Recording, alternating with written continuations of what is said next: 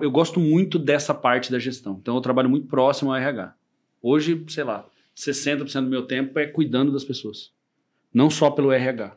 Né? Então hoje eu tenho um RH bem eficiente e, e, que consegue pôr no chão muitas coisas. Mas eu gasto muito, dedico muito tempo a isso. É, pela nossa dependência intrínseca ao capital humano. O, o, o nosso principal trabalho é perceber o problema rápido, para dar tempo de repor. Que perceber no final aí. A, o, na roça, o dia só se repete daqui a 365 dias. Né? Então, que tu perde um ano, tu não perde um dia. Né? Nós temos um esforço hercúleo para ganhar, às vezes, cinco dias. Se, se, você pega a soja, são cinco épocas de plantio em, dividido em quinzenas, não é? Então, de 15 de setembro a 30, de 1 a 15 de outubro e tal. Cara, a diferença entre elas é absurda. Plantar soja em Maracaju dia 5 de outubro, dia 15 de outubro, pode significar 10 sacas de produtividade. Acontece o erro, gente. A gente, uma coisa que eu digo muito para a turma lá, não tenha medo de errar, nós vamos errar. Nós vamos errar, se tiver que tomar puteada, vamos tomar e amanhã nós vamos tentar de novo. Né? A perseverança é um dos únicos sentimentos entalhados pelo fracasso. Tu já viu um cara com perfeição absoluta ser perseverante? Não, ele nunca se ferrou. Então a perseverança é nata a roça praticamente. E na fundação não é diferente. Cara, nós perdemos esse ano, sei lá, duas, três mil parcelas. Ano que vem nós vamos plantar de novo. Né? Na gestão não é diferente. O erro vai acontecer. A diferença é o que você, como líder, faz com o cara que errou.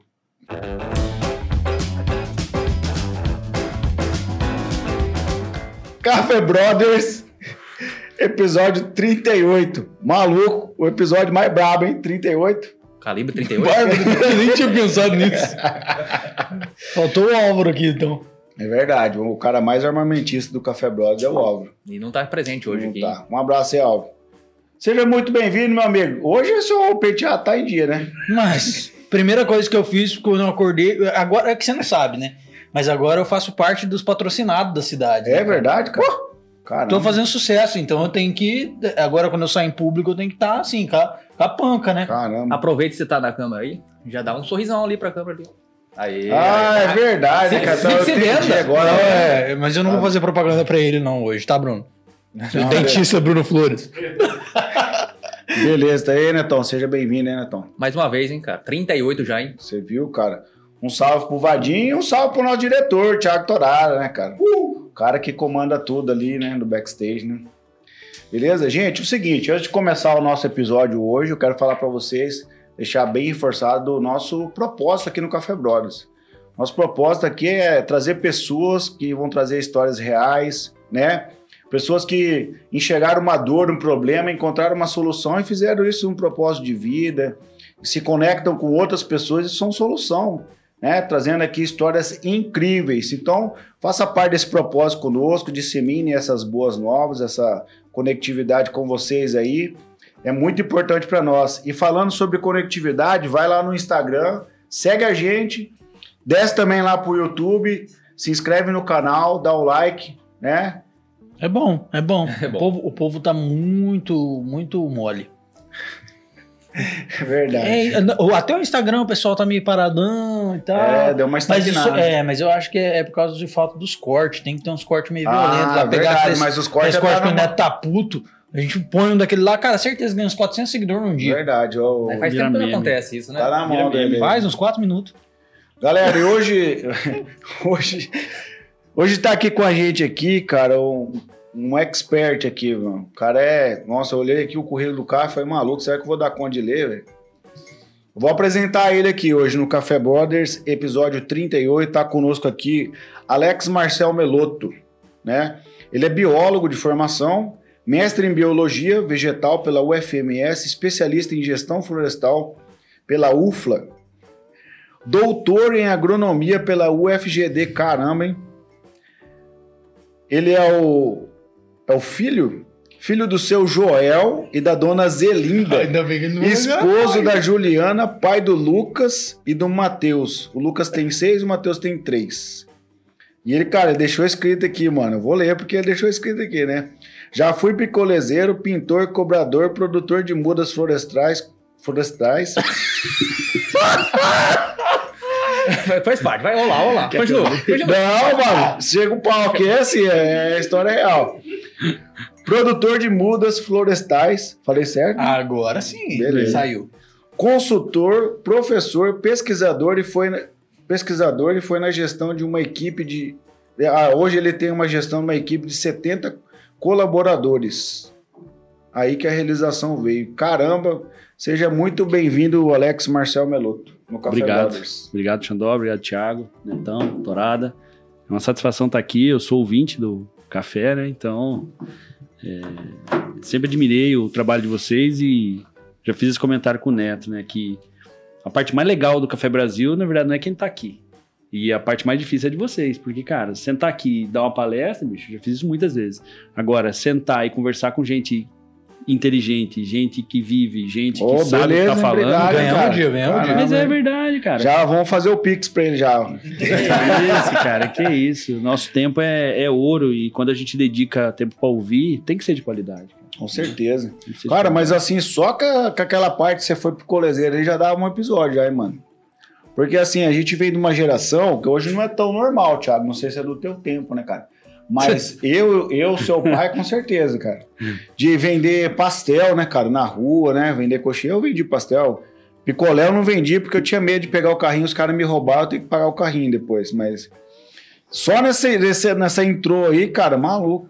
Tem muita história pra contar, né? É, essa, essa breve apresentação foi encomenda do Neto pra gente. é, é, eu falei pra ele, falei, cara, não tem rede social, então ninguém me conhece.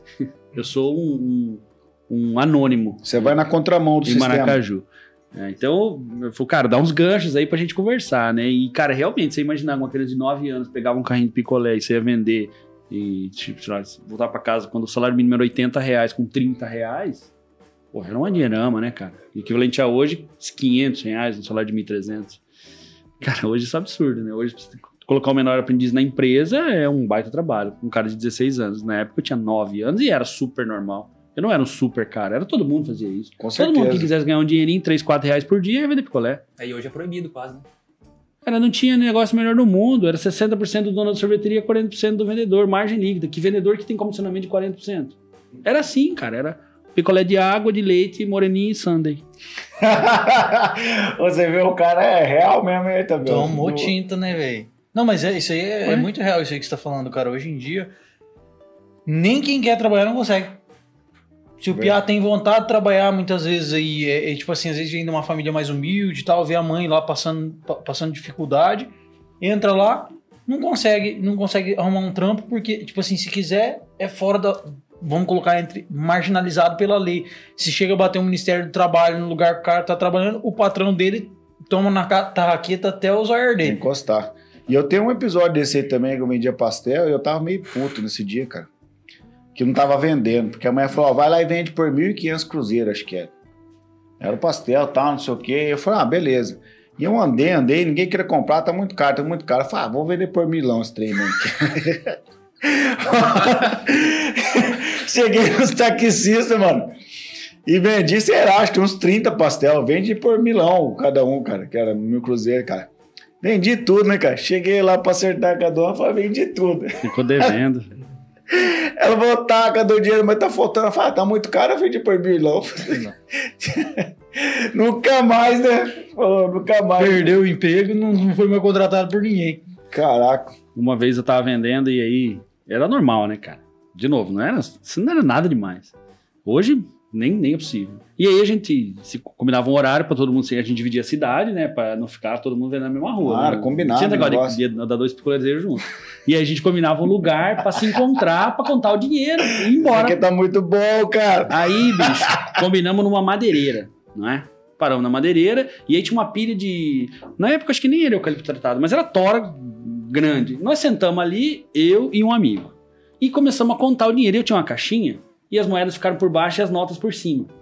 E aí, cara, eu fui virar aquela, aquela caixinha aquele- em cima daquele monte de tora, velho. Quando eu bato.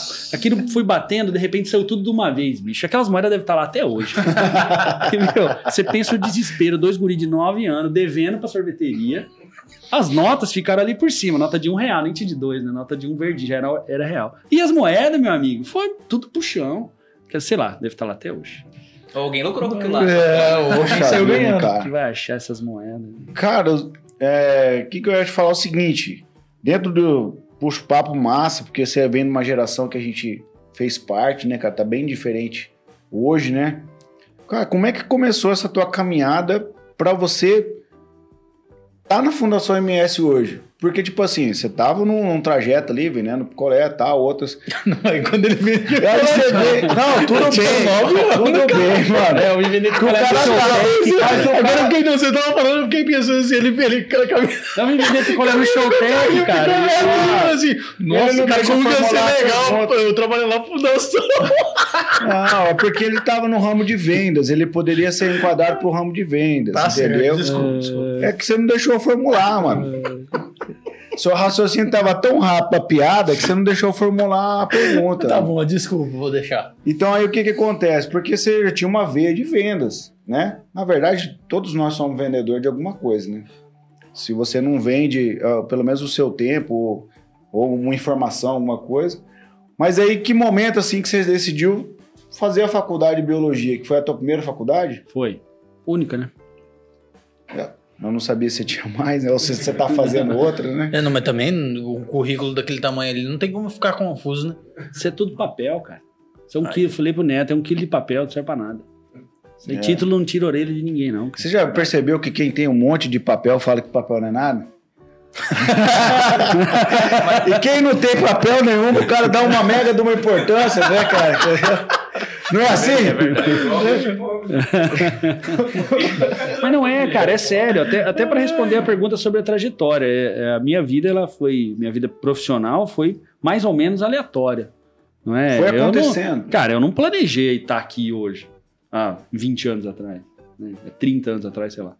É, o- o- a grande questão foi as oportunidades surgirem e, e a gente aproveitar. Eu consegui aproveitar, lógico que é, eu faço sempre questão de referenciar meus pais e, e depois meus filhos, né? Porque, cara, eu tive a suporte dos meus pais. Então, apesar de a gente não ser, não, não de uma família rica, mas também nunca faltou, né? A gente nunca foi abastado, mas nunca faltou educação. Estudei com escola pública, fiz cursinho. É, mas assim, não tinha, por exemplo, quando eu fui pra faculdade, eu queria fazer agronomia, mas era mais caro. Meu pai falou, pô, não vai dar, vamos fazer. A minha segunda opção era biologia. E aí eu fui fazer biologia. E aí, cara, as, as coisas foram acontecendo, pô, entrei na faculdade e fui estagiar no biotério. Biotério é cobra, rato, barata e serpente. Serp cobra, né? E aí lá eu fiquei um tempão, cara. Aí eu falo dos, dos acasos, né? Pô, eu adorava, eu ficava lá e, e fazia saída de campo, captura de serpente. Já pensou? 10 caras dentro de uma lagoa porque ligaram que tinha uma sucuri dentro. Caralho. Tinha um professor nosso que hoje. fazia isso, cara. O professor Márcio, não sei se você já conheceu aqui de Maracaju. Ele era professor de biologia e ele fazia essas doideiras aí, mano. Um dia o cara apareceu com a sucurina na escola, mano. Uma sucuri do... Ali na escola Manuel. Tô falando, uma mochila aí, porra. Apareceu, acabou. Verdade, cara. Apareceu com a sucuri lá, mano. E a sucuri andando, Natal, meio escapou, pá, jogou dentro de uma caixa d'água, mano. Eu Falei, cara, eu não vou ficar perto desse bicho, não, mano. Já saí daqui com a cascavel dentro de, um- uma lixeira pra levar lá na, na universidade, né? Tem um, tem um serpentário até hoje. Aí eu levei. Deixei ela dentro da minha sala dois dias. Você é louco. Mas, cara, o bicho não faz nada. Deixei ele quieto e vedei o lixeiro com fita. Ela ficou ali, ué. Levei lá, entreguei. Obrigado, peguei o lixeiro de volta e vim embora. Mas, cara, não é um negócio de, gente normal, não. Não é. é bom. Aí, cara, eu, aí vem as aleatoriedades, né, cara? Eu falo, pô, a minha irmã, tenho dois irmãos, um mais novo e uma irmã mais velha. E ela dava numa escola e a mãe de, um- de uma aluna, essa aluna tinha um pouco de problema, então a mãe estava mais presente, acabaram ficando amigas. A mãe falou, ela comentou que eu estava fazendo biologia, ela falou: olha, essa mulher é pesquisadora da Embrapa. Falou, ó, vai abrir uma bolsa lá na Embrapa. Teu irmão não quer se candidatar? Porra, eu lá no Serpentário, bicho.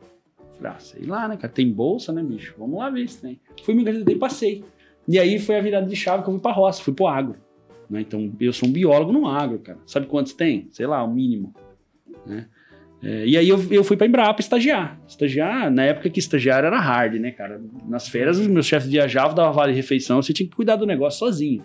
Não tinha essa de, ah, não, estagiário, sentidas, não. Eu tinha que ir o dia inteiro nas férias, dava um almoço que era 4,50 o, o, o rangão na Embrapa.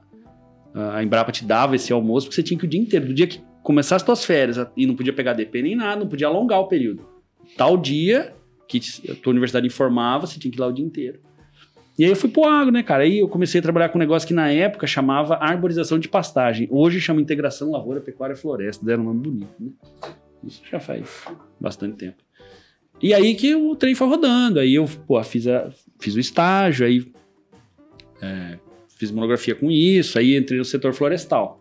Então eu sou um biólogo que começou no setor, foi para Embrapa gado de corte, pulou para o setor florestal e agora estou na, na agricultura mais, mais né, a fundação, o foco dela é a agricultura, né? Apesar de ter trabalhos de pecuária, de integração, mas é, então eu passei por vários, só não passei pela zootecnia e pela veterinária. Ainda. É, é, Vai chegar lá, hein? Acabou. É, e aí, pô, fui pro mestrado. Aí o, o- a trajetória de um, um cara que entende que tem que estudar. E aí, ne- nesse, nesse meio tempo, primeira vez que eu prestei mestrado, eu não passei. Cara, e aí e não, não, é fácil arrumar trampo, né, cara? Pra biólogo, então, pior ainda. Cara, e eu tinha um amigo que trabalhava de garçom lá na Feira Central, em Campo Grande. E eu falei, cara, acho que hoje eu vou trampar com você, bicho. Porque, porra. Né, cara? E meus Precisa pais. ganhar uma grana Meu pai e falou, ó, né? deixa até a faculdade, beleza e tal. Eu falei, tá, então eu vou lá. Cara, no dia que eu falei, no dia que eu falei pra ele, pode marcar meu nome que hoje eu vou. Me ligaram de uma escola. Uma professora que eu conhecia lá, que ajudava essa escola agrícola, falou, cara, puta, tu não quer pegar umas aulas aqui de biologia e de química? Ah, bora. Tô na pendura mesmo. Pô, fui, adorei a escola. E de lá, é, trabalhei contados 16 ano que dias. foi isso? Ah, 2006. 2006 você foi pra escola agrícola. É. Trabalhei 16 dias. Essa escola agrícola em Campo Grande foi para Alvorada, veio para Maracaju e agora eu não sei mais onde ela tá. Era uma escola família agrícola. Então os, os alunos eles ficavam 15 dias na escola e 15 dias voltavam para casa. A maioria deles em assentamentos. Então era muito prático o negócio. Eu adorava, porque cara, era prático mesmo. Então a gente fazia horta. E aí, cara, vem de novo os acasos. Meu cunhado trabalhava no Sebrae, tava conversando com um amigo, falando que um cara, um investidor, queria trabalhar com uma espécie florestal. Cara, sabe quantas espécies florestais tem? Bilhões. E eu tinha trabalhado exatamente com aquela espécie. Eu falei, cara, Nossa. meu cunhado mexe com isso aí. Falei, tá de brinquedo infinito. Isso era uma quinta-feira. Tava na escola. O cara me ligou. Ah, eu sou. Trabalho com investidor, não sei o que, aquele papo. Falei, não, beleza, cara. Você pode reunir amanhã? Era sexta. Falei, posso aonde? É, lá no Correio do Estado. Falei, ah, beleza. Fui lá, senhorzinho carequinha e tal. Secão, grosseirão, falou, falou. Não, eu queria que você fosse amanhã. Você não assista. Não, eu queria que você fosse amanhã ver o- a- as árvores que eu tenho da espécie, que era madeira, né? Falei, beleza, onde que a gente se encontra? Lá no, no hangar da Genza, em Campo Grande. Eu tinha uma bis. Velho, eu entrei de bis, saí de avião bimotor com piloto, cara. Caramba! Nossa senhora. Putz, que massa, hein, velho? rancho no Pantanal, vimos tudo. Chegou no domingo e falou, cara, você quer trabalhar comigo? Eu falei, bicho, beleza, cara, vamos. O que, que você quer fazer? Ah, vamos construir um viveiro, assim, esse sala, vamos produzir isso comercialmente. Você quer trabalhar comigo ou voltar a vender picolé? Aí foi a pior, ele falou assim, tá bom, meu filho, você quer ganhar quanto? Nossa. Putz, Eu cara. falei, velho, em 20 dias, eu saí do, do garçom da barraca da Patrícia, um avião bimotor, o cara manda, você quer ganhar quanto? Eu não sabia nem responder, cara. Caraca, isso aqui tá muito bom hoje, velho. responder, velho. Na segunda-feira, contrato social, começamos a fazer. Ele falou, ó, puxou num cofre um monte de matrícula, falou, ó, vê esses terrenos aí onde é que é e vamos construir viveiro lá. Cheguei lá no Indo Brasil, era seis terrenos juntos. Tinha uma família morando em cima. Falei, Eu de bis, né, cara? aí não tinha mais avião, né, velho? Bis. Caralho. Falei, porra, vamos, vamos trabalhar. Falei, mas aí, como é que nós vamos fazer? E aí, cara, vem o traquejo até do picolé, sabe, cara? Porque eu, eu- eu, apesar de biólogo, sempre gostei muito de número. Então eu falei, não, mas nós vamos ter que definir, nós não podemos ficar se falando todo dia para saber se eu vou gastar, não. Vamos, vamos definir um negócio que hoje eu sei que era um orçamento. Falei, vamos definir um valor mensal ou semanal para a gente ir gastando e executando. A gente monta, a gente aprova uma vez e aí a gente vai tocar, porque senão eu vou ter que conversar todo dia. Falei, não, beleza, vamos fazer isso. Fala com a Marileia lá, que era o financeiro dele, vê com ela lá o que, que você precisa e desse jeito. Vê com ela lá o que você O precisa. cara e- te deu autonomia pra você. Cara, o virei negócio. sócio do cara. Eu e esse outro cara, que acabou virando meu amigo, então o Antônio João era o majoritário, eu, eu era o responsável técnico e o outro o administrativo. E aí começamos, tocamos aquele negócio um tempo, é, ma- mais de um ano. E aí, de novo, outra casa, né, cara? Pô, um sábado, viveram lá nem do Brasil, chuva, chega um carro com uma família. Cara, estamos precisando de alguma coisa. Então, um cara, pô, aqui que vende tal espécie. Falei, é, cara. Ah, pô, beleza, tô precisando, tô fazendo uma plantação em Camapuã. Falei, o cara é aqui mesmo, bicho. Começamos a conversar e tal, começou a comprar muda da gente e falou, cara, você não quer ser consultor do meu projeto de reflorestamento? É, e o viveiro já não tava muito legal, né? O Antônio já mudou de ideia, queria produzir flor, fugiu do foco. Falei, cara, eu topo. Aí eu já tinha passado no mestrado. Aí eu já tava. Então eu já tinha bolsa, tava fazendo minha dissertação, tava rodando. Aí eu falei, cara, eu topo. Aí eu saí de Campo Grande, tinha feito os créditos, né, que são as matérias, a aula em si. E aí eu saí de Campo Grande segunda-feira de noite, pegava o Cruzeiro do Sul, descia em Camapuã, trabalhava terça, quarta, quinta. Merda, Cruzeiro do Quinta Sul. noite eu saía da fazenda direto pra rodoviária, que era seis horas o busão, já ia pra fazenda com a mochila. Já vim embora de volta. Sexta-feira eu tava em Campo Grande. Aí fiquei um tempo naquele Caraca. negócio, né, cara? E, e o projeto tava rodando e tal. Tava ganhando uma graninha, tinha bolsa de mestrado, já tava. Já tinha. Já conseguiu sair da bis. Tava querendo vender a bis. já. Aí eu dei a bis pro meu irmão, que tava acabando de entrar na faculdade. Comprei outra moto e fui, já tava melhorando, né? Tava prosperando. E aí, cara, um dia, e esse foi um negócio muito legal que eu dou muito valor até hoje. Eu já tava morando em Camapuã, e pra quem acha que Maracaju é pequeno, não Eu conhece conheço Camapuã. lá, cara. Camapuã. Camapuã, se você cuidar, você engatou a terceira, você. Já foi a cidade. E aí, nesse momento, teve uma outra virada de chave. É, eu tinha acabado meu mestrado, tava trabalhando lá, tava numa empresa, uma empresa florestal, plantando muda e pá, aquele movimento. E aí eu falei, fui falar com o meu chefe, que era o dono da empresa. Falei, cara, eu queria. Eu queria continuar estudando, né, cara? Eu queria fazer um doutorado. Podemos pensar em algum trabalho aqui dentro da empresa, né? Porque eu entendo que, pô, é, a empresa não vai me liberar. Então, aí ele falou assim, Alex, eu acho que você devia escolher o que você quer da sua vida. Se você quer trabalhar ou se quer estudar. Eu Falei, então tá bom, já sei o que, que eu quero, vou estudar. E rapei fora. Vazou.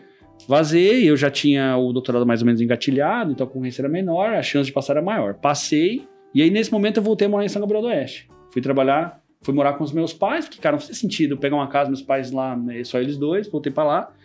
E aí, cara, eu, eu desenvolvi um projeto paralelo lá com o Sindicato Rural. E o prefeito lá falou, cara, a prefeitura repassava dinheiro e falou, cara, pô, tu tá tocando o projeto, mas nós estamos bancando, vem trabalhar com a gente. Tem um viveiro de muda aqui. Falei, ah, beleza, cara, eu topo. Ele falou, só que é o seguinte, tem uma patrulha mecanizada com seis máquinas, você toca. Porra. Aí lascou. Eu falei, mas beleza, eu precisava. Então eu sempre, eh, eh, dificilmente eu refugo uma oportunidade, eu refuguei uma oportunidade com um horizonte visível. Não uma loucura, depois que ir pra lua, não, não dá, né? Mas você toca, porra, olhei, deu uma olhada e tal, eu falei, beleza, cara, eu topo. Rapaz, sete máquinas, sete marcas diferentes, seis tratores, uma pá carregadora. Caramba, uma salada de fruta. Bicho, aquilo era uma loucura. E aí é o seguinte, foi, só que eu falei, cara, eu só consigo trabalhar três dias por semana, porque eu tenho meu doutorado pra fazer. Falou, não, beleza. Tem certeza que em três dias você vai entregar os cinco. Cara, acordava três da manhã, bicho, pegava diesel no posto, levava um operador em um lugar, outro no outro, deixava diesel, outro no outro, e o pau pegou. Nesse momento, a fundação tinha uma área dentro da dessa que era uma fundação também municipal. E aí os caras com problema lá de área, de não sei o que, de não sei o que. E eu sempre fui, sempre eh, eh, procurei resolver logo. Então, cara, é muito comum tu estar conversando comigo e eu estar no celular aqui. Porque eu já tô falando com a pessoa que você tá falando, tipo, lá na fundação, né, cara? Eu não gosto de travar as coisas em mim, né? Então eu procuro desovar rápido. Então é muito comum isso. Tô... e, e foi meio, meio de perfil isso. Aí os caras chegou lá, o Andrezão, e o antigo diretor, cara, com problema de área, com não sei o quê, e a diretora, da, a presidente da fundação querendo cobrar arrendamento, aquele movimento. Aí eu falei, cara, não faz sentido isso aqui. Liguei pro prefeito, falei, bichão, vamos fazer o seguinte: dá 3 mil reais por ano o arrendamento, cara. Só a burocracia de fazer um convênio público com isso. Falei, tu repassa 3 mil a mais, eu falo pra minha chefe, a gente resolve o problema da Fundação MS. Porque ele falou, na hora, beleza. Tinha 15 hectares na quiçaça, né? Como diz lá o gaúcho. Falou, cara, por 3 mil por ano tá massa. Resolvi. Puta, o Andrezão veio aqui e falou, cara, puta, tem um guri lá em São Gabriel que resolve o movimento. Aí eu conheci, aí que gente... Aí a fundação tava se reestruturando e precisando de gente. Aí o diretor, que era o Renato, me chamou. Fizemos uma entrevista, numa, uma entrevista sim, desde ele aqui. Um hotel lá em Campo Grande, que eu sempre fui desenrolado pra conversar, você deve ter percebido. E aí, cara, comecei a vir pra cá. Daí, nesse momento, eu tinha acabado de começar a namorar com a Ju, Que ano que foi isso? 2012. Então, esse- 2012. Esse, ano eu tô completando 10 anos. Agora, cara, vou completar 10 anos de Maracaju, 10 anos de fundação esse ano. Ah, Legal. E aí, cara, eu tinha. 5 meses de namoro. Eu já conhecia a Ju de, de, de amizade, né? De famílias amigas. E eu tinha 5 meses de namoro. Eu falei, gata, eu não tenho mais idade pra ficar de namoro à distância. Vambora? Ela falou, vambora. E aí, meu amigo, viemos pra cá, viemos pra cá ver casa, cara. Putz, cara, era. Se vocês acham que hoje era ruim achar casa em Maracaju, você imagina 10 anos atrás, bicho. Arrumamos uma casa da dona Alda Perosa, mãe do Emerson. Saímos, cara, quando chegamos aqui, mais ou menos, no, no rumo da acelera aqui tem uma árvore, uma cibipiruna aqui, paramos o carro, tinha olhado três casas, paramos o carro, falei, não, não vamos poder chegar em Campo Grande, vamos ter que fechar uma casa, porque senão eu vou ficar sem. Puta, escolhemos uma casa, ligamos na imobiliária, fechamos a casa. Isso foi dia 29 de agosto. Dia 3 de setembro, 3 de setembro eu comecei a trabalhar. E aí foi rodando, aí a fundação rodou, aí, aí fui, fui pesquisador um tempo, é, é, mas eu sempre procurei ah, ah, é, é, ajudar nessa questão no- da gestão, sabe? De desenrolar os processos, de, de ajudar até mesmo na operação. Essa experiência lá, por isso que eu falo da aleatoriedade, né, cara? Eu tinha acabado de trabalhar numa parada operacional, 100% operacional. Então, quando eu cheguei aqui, eu tive muita facilidade de entender como é que as coisas aconteciam. O que, que plantava, o que, que mesmo que eu não entendesse nada de soja de milho, eu sabia, entendia a operação. Cara, então, rapidinho, e aí eu fui tomando traquejo do negócio, né? E aí, sempre, sempre procurando ajudar, e depois de um tempo eu acabei, o Renato foi embora e eu fui promovido, ou escolhido, ou, né? É, como quiser, a diretor executivo. Quando, de- quando você startou na- aqui na fundação em, em Maracaju, qual que era a tua função? Eu era pesquisador. Pesquisador. Pesquisador. E, e daí, dentro da- da- dessa área da pesquisa, você estava trabalhando exatamente na cultura da soja? Não, eu, eu quando eu cheguei aqui, eu era pesquisador de integração lavoura, pecuária e floresta. E que ano que era isso? 2012. 2012. Ah, no, tá- o pessoal ainda estava estudando ali sobre é, braquiária no milho. Esse- esse- já era, já era mais, já tinha, já estava fluindo isso aí Não, já estava, já estava fluindo e tinha uma, uma- ainda um- um- uma vontade, né? O Mato Grosso do Sul passou por um- dois booms florestais, né? Um na década de 70 e um entre 2004, bem... Eu, eu tava no olho do furacão, nessa época do viveiro eu tava Aquela no olho do furacão. Aquela região do Bolsão lá. Exatamente. E aí em 2008 teve uma crise que levou tudo embora. A indústria florestal penou no MS, tanto é que o preço da lenha mudou esse ano, ano passado. É 30 reais há 10 anos. né? Então, nesse momento que eu cheguei aqui, já tinha passado essa, essa, essa euforia, já era 2012. E a dificuldade é que não, ah, não havia clientes para pagar esse tipo de pesquisa. É diferente de um fertilizante, de um fungicida, de um inseticida, que o cliente, empresa, quer que a fundação teste o produto. Não tinha ninguém que pagasse para testar muda florestal, para você testar braquiária. entendeu? Então, era um setor, digamos que inviável do ponto de vista é, é, Comercial. comercial e econômico e financeiro para a empresa.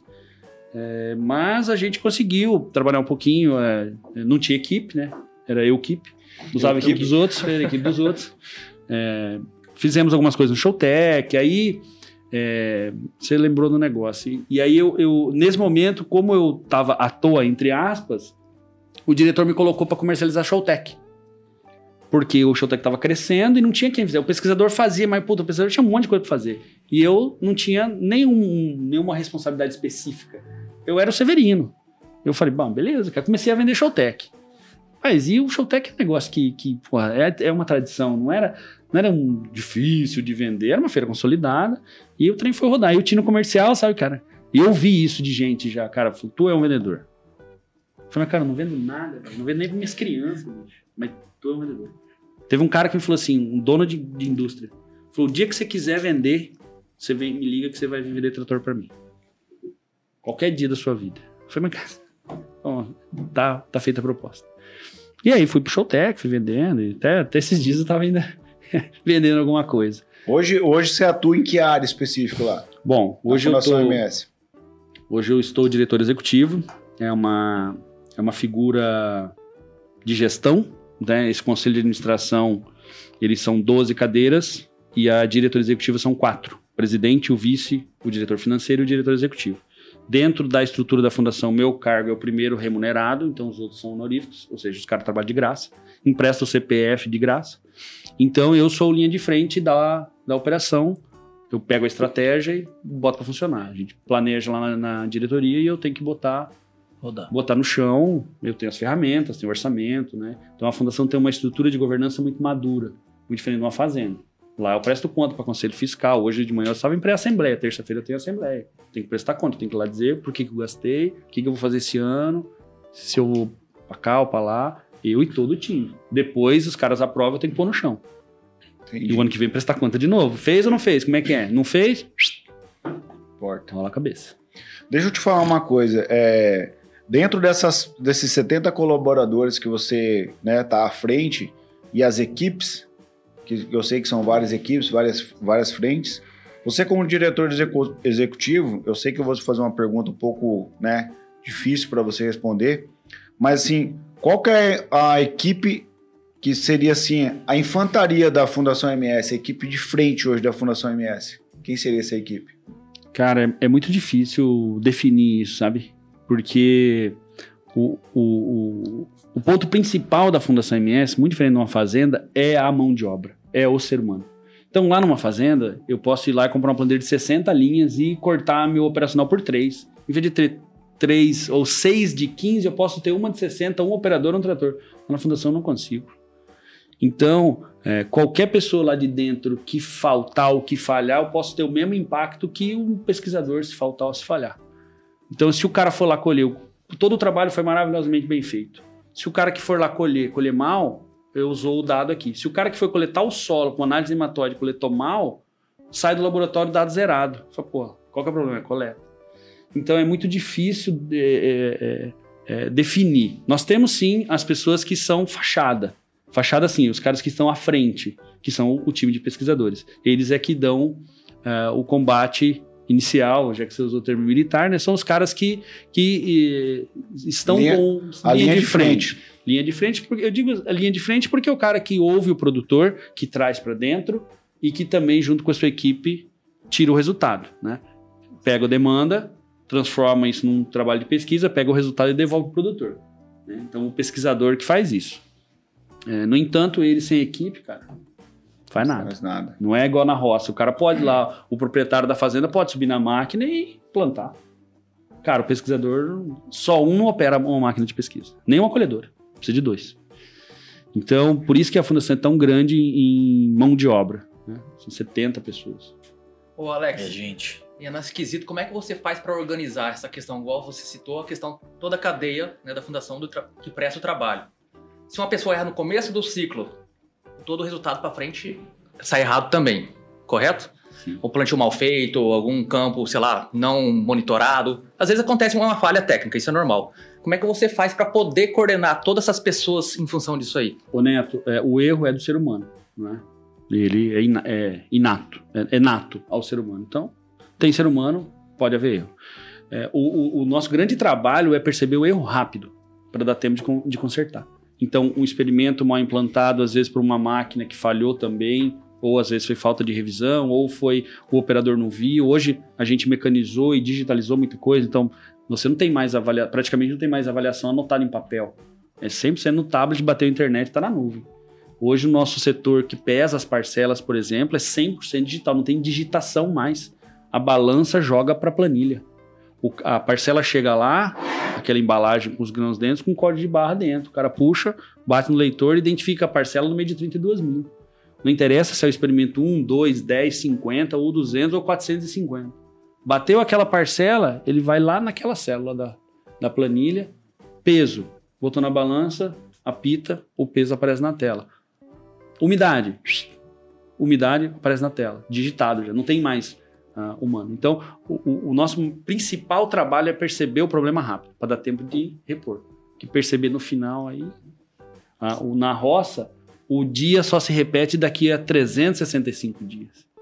não é? Então, porque tu perde um ano, tu não perde um dia. né? Nós temos um esforço hercúleo para ganhar às vezes cinco dias. Se, se você pega a soja, são cinco épocas de plantio em, dividido em quinzenas, não é? Então, de 15 de setembro a 30, de 1 a 15 de outubro. Cara, a diferença entre elas é absurda. Plantar soja em Maracaju dia 5 de outubro, dia 15 de outubro, pode significar 10 sacas de produtividade. 10 sacas a 196 reais. Tudo isso sem gastar nada, só mudando o dia de plantio. Com a mesma variedade, a mesma máquina, o mesmo consumo de mesma coisa. E às vezes é o lucro, né? A margem de lucro é essa.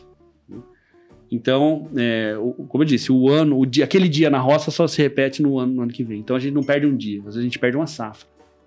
Então, mas, então quer dizer que as pessoas, os processos estão bem definidos dentro da fundação. Bem definidos, a gente. É, é, é um negócio bem, é, bem legal de falar. Eu gosto muito de, de, de falar da Fundação MS, né? Eu sinto muito orgulho porque a Fundação se esforça muito para entregar valor para o produtor rural.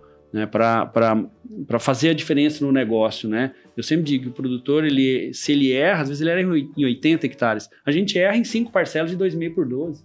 Então nós estamos aqui para isso. Nós queremos ser a linha de frente. né? Ah, vocês estão lá para cometer o erro que o cara não. para ele não cometer o erro. Isso aí. São 32, essa safra e essa safra, nós estamos com 32 mil parcelas de pesquisa plantadas. De São Gabriel do Oeste a Naviraí. 32. Legal. 32 mil. Para vocês terem uma ideia, para um efeito comparativo, a maior empresa de pesquisa do sul do país, que trabalha em Rio Grande do Sul, Paraná e Santa Catarina, trabalha com 60 mil parcelas de pesquisa. A Fundação MS, só no MS são 32 mil. É, então a gente cresceu muito, né? Há cinco anos, sei lá, a fundação tinha 32 funcionários. Caraca. Então a gente dobrou e aí exigiu muito. Eu, eu, eu, eu me sinto desafiado todo dia. Porque gerir 30 pessoas conhece todo mundo pelo nome. Né? Cara, 70, já não sei se é estagiário, se é trainee, se é funcionário novo. Eu já não tenho mais controle sobre isso. Mas eu tenho quem controla. Hoje tem um RH muito maduro, isso fez muita diferença na gestão. né? As fazendas, eu percebo que tem às vezes mais funcionários que a gente negli- negligenciam isso. Ah, o produtor mesmo que contrata, o, o escritório. Cara, quando a gente investiu num RH decente, né, um RH de qualidade, um RH com pessoas competentes e que sejam remuneradas como tais, a gente começou a melhorar a massa humana. E aí o erro diminuiu. Aí, não necessariamente a rotatividade. Eu não gosto muito de me ater à rotatividade, porque o cara sai aleatoriamente, porque quer, porque não quer, sai, volta. Não é essa questão. Mas é o volume de erros cometidos. Né? Na verdade, equipe, como o cara trabalha enquanto ele tá. claro. Que ele sair, ele vai sair mais cedo ou mais tarde, ele não tem controle. É, Você pode, a gente pode sair ali e morrer ali fora. É, dá uma explanada pra gente, assim, então, como que funciona o corpo da, da, da Fundação MS, o organograma ali. Os times que estão dentro da Fundação MS, pra quem vai ouvir, que, que não conhece, tipo assim, ó, eu tenho um time que faz o plantio, eu tenho um time que faz a pulverização, eu tenho um time que faz a colheita, eu tenho um time que trabalha só com solo. Eu tenho o meu time de RH, eu tenho um time de tecnologia. Como que está definido o organograma Meu. hoje da Fundação MS? Essa pergunta é uma pergunta muito, vamos dizer, complexa de dizer, né? Porque você vai falar do teu time, você vai falar como funciona, né? E você, vamos dizer assim, é o comandante do pessoal. Então, fala um pouquinho para nós sobre a gestão, como que é dentro da fundação, de, de quem está na frente e de quem está dentro do negócio. Na verdade, a, a operação é relativamente simples. A gente é dividido em equipes. É, obviamente, tem um setor administrativo uh, transversal, né? Que atende todo mundo. É, isso envolve gerência, RH, financeiro, compras. Compras é uma parte importante para a gente, porque apesar do nosso orçamento não ser tão grande, é muito picado, é muito comprinha. Né? A pesquisa não é igual a roça, vai lá e compra não, um monte de coisinha, um monte de... Então, nós temos três pessoas no setor de compras. Então, você precisa ter uma ideia.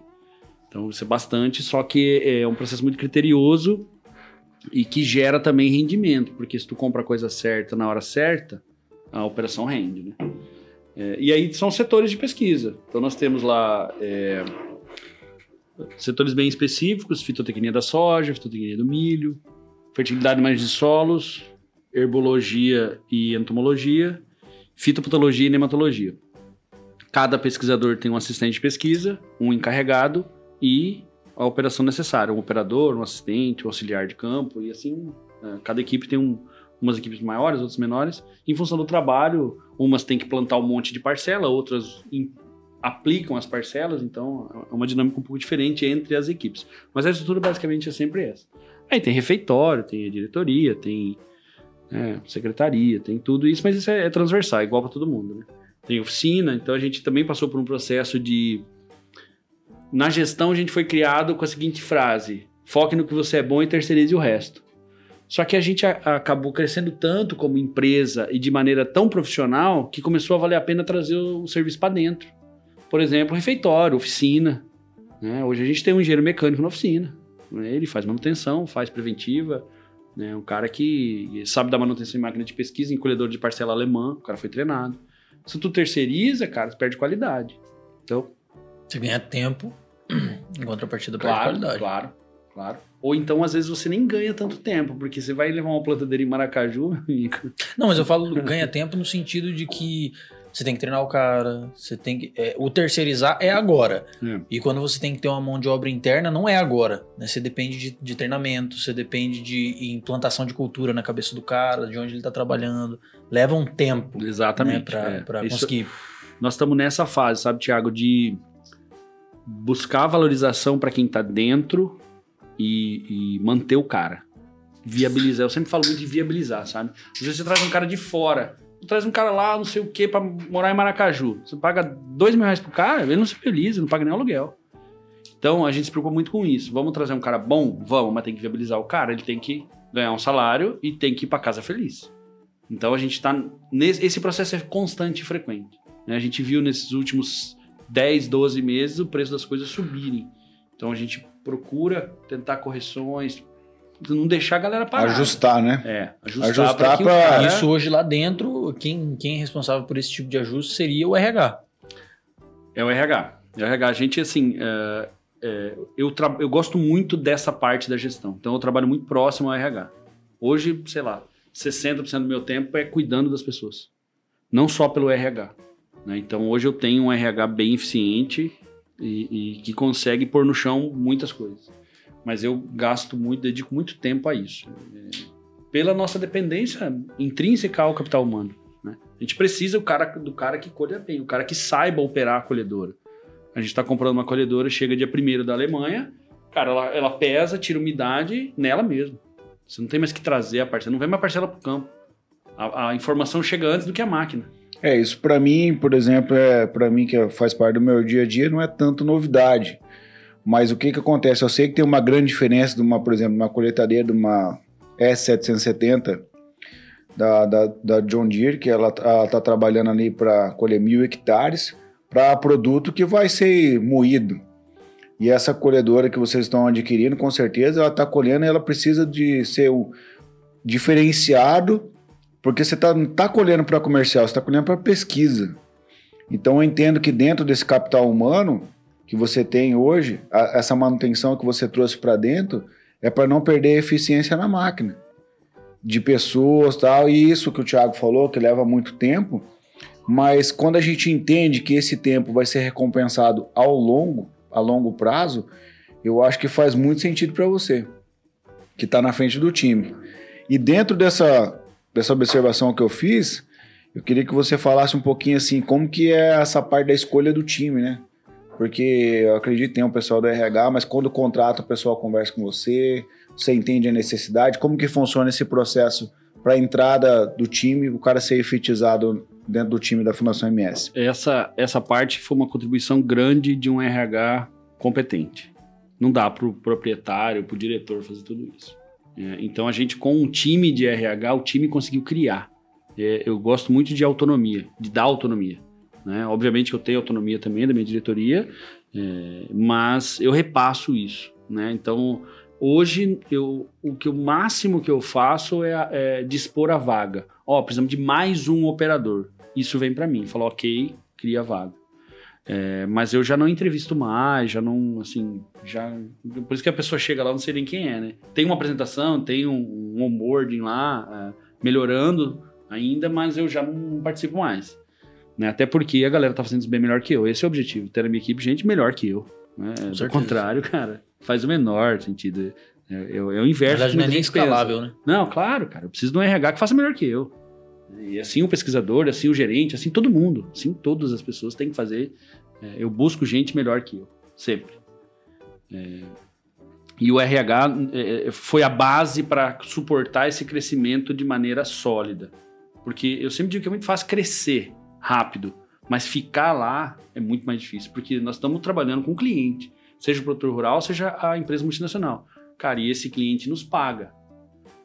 Ao nos pagar, ele quer um- uma contraprestação de serviço de qualidade. Não tem só a gente que faz pesquisa no mundo.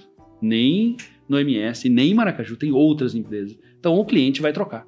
Então a gente tem um esforço muito grande para entregar qualidade. Isso passa 90% pelo capital humano. E aí a gente começou a melhorar esse processo de seleção. É, primeiro, com tempo. Porque tu abre na seleção recebe 350 currículos. Você acha que eu vou ler 350? Não vou. Quando a gente foi selecionar pesquisador, aí sim passou por mim, eu pedi 30. Então eu pedi para o RH, eu quero 30 currículos. Quem selecionou foi o RH. Ela que pegou as- os pré-requisitos e fez o cara crachar. Bom, este cumpre e este não cumpre. Isso, o, o, o, o dispêndio de tempo foi muito importante e a, a adição de novos processos, especialmente os psicológicos. Então a gente começou a fazer isso há uns dois anos, é uma empresa terceirizada que faz. com um time de psicólogos e com uma metodologia que eu não sei o nome, mas funciona muito bem, eu tenho até medo do teste. Ixi, eu já também não passo nesse teste. E, e- e ele Se for aqueles dos começa- risquinhos, eu sei. É, é, cara, tem uma parte do teste que dura umas três horas. Nossa. Então é bem complexo e é bem eficiente. A gente já ousou discordar do teste. Contratar um cara que tá escrito, cara, esse cara não é operacional e bota na operação, dá ruim. Ou esse cara, ele tem, por exemplo, envolvimento muito alto. O que, que significa? Que ele mistura profissional com pessoal. Dá ruim. Então, assim, o teste ele tem uma assertividade, não só esse, outros têm uma assertividade muito grande. Então, isso, por mais que a gente contrate uma pessoa não tão adequada, e a gente tem em contratar, mas pelo menos eu conheço ela. Eu sei, cara, este cara tem um grau de segurança alto. Então eu preciso, eu como diretor, eu preciso estar mais próximo dele. Ou o RH tá. O RH tá mais próximo dessa pessoa para suportar esse, esse período de entrada dela. Né? Então o te, o- o- as metodologias de avaliação profissionais, além das nossas, né? Eu sou muito do feeling, né? Puta, que cara legal. Eu já vi gente e, e- e em outras empresas e pedi pra fazer proposta.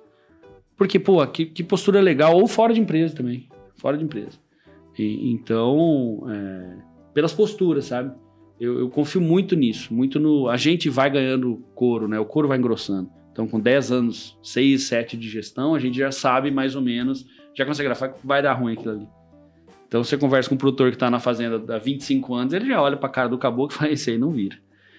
Então, o teste nos ajuda muito nisso. E aí você consegue identificar perfis. Com certeza. Então, eu já, eu já entrevistei gente, já vi entrevista de gente com capacidade cognitiva 2% e gente com capacidade cognitiva 98%. 2%? 2%. Se tu senta aqui, é todo mundo igual, cara. Aí você dá um problema pra resolver. Não vai. Não vai. Mas esse cara pode ser um excelente operador de máquina. Entendeu? Ótimo. Mas não deixe esse cara na linha de frente pra tomar decisão, porque ele não vai conseguir. Então, O cara trava, né? nós temos habilidades distintas e tá tudo certo. Com certeza. Tá tudo certo. Uhum. Não quer dizer que é melhor ou Não, pior. pra, pra montar um time precisa, né? De ter pessoas distintas, Claro. né? A questão é a, a gente que está lá na gestão e, e direcionando e, e também contribuindo com o desenvolvimento das pessoas, saber quem essa pessoa é. Entendeu? Pô, tu vai contratar um cara que enxerga mal, Thiago, pra se pendurar no pote pra esticar teus cabos? Não dá, cara. Não Eu dá, já mas não passava botar, nesse teste. se tu botar um óculos no cara e pôr na frente do computador, maravilha. É isso. É, é colocar a pessoa certa no lugar certo. E uma coisa que a gente procura bastante lá na fundação é colaborar com o desenvolvimento. Eu sempre digo que a, a, maior satisfação que eu sinto como diretor é ver as pessoas se desenvolvendo profissionalmente e também pessoalmente.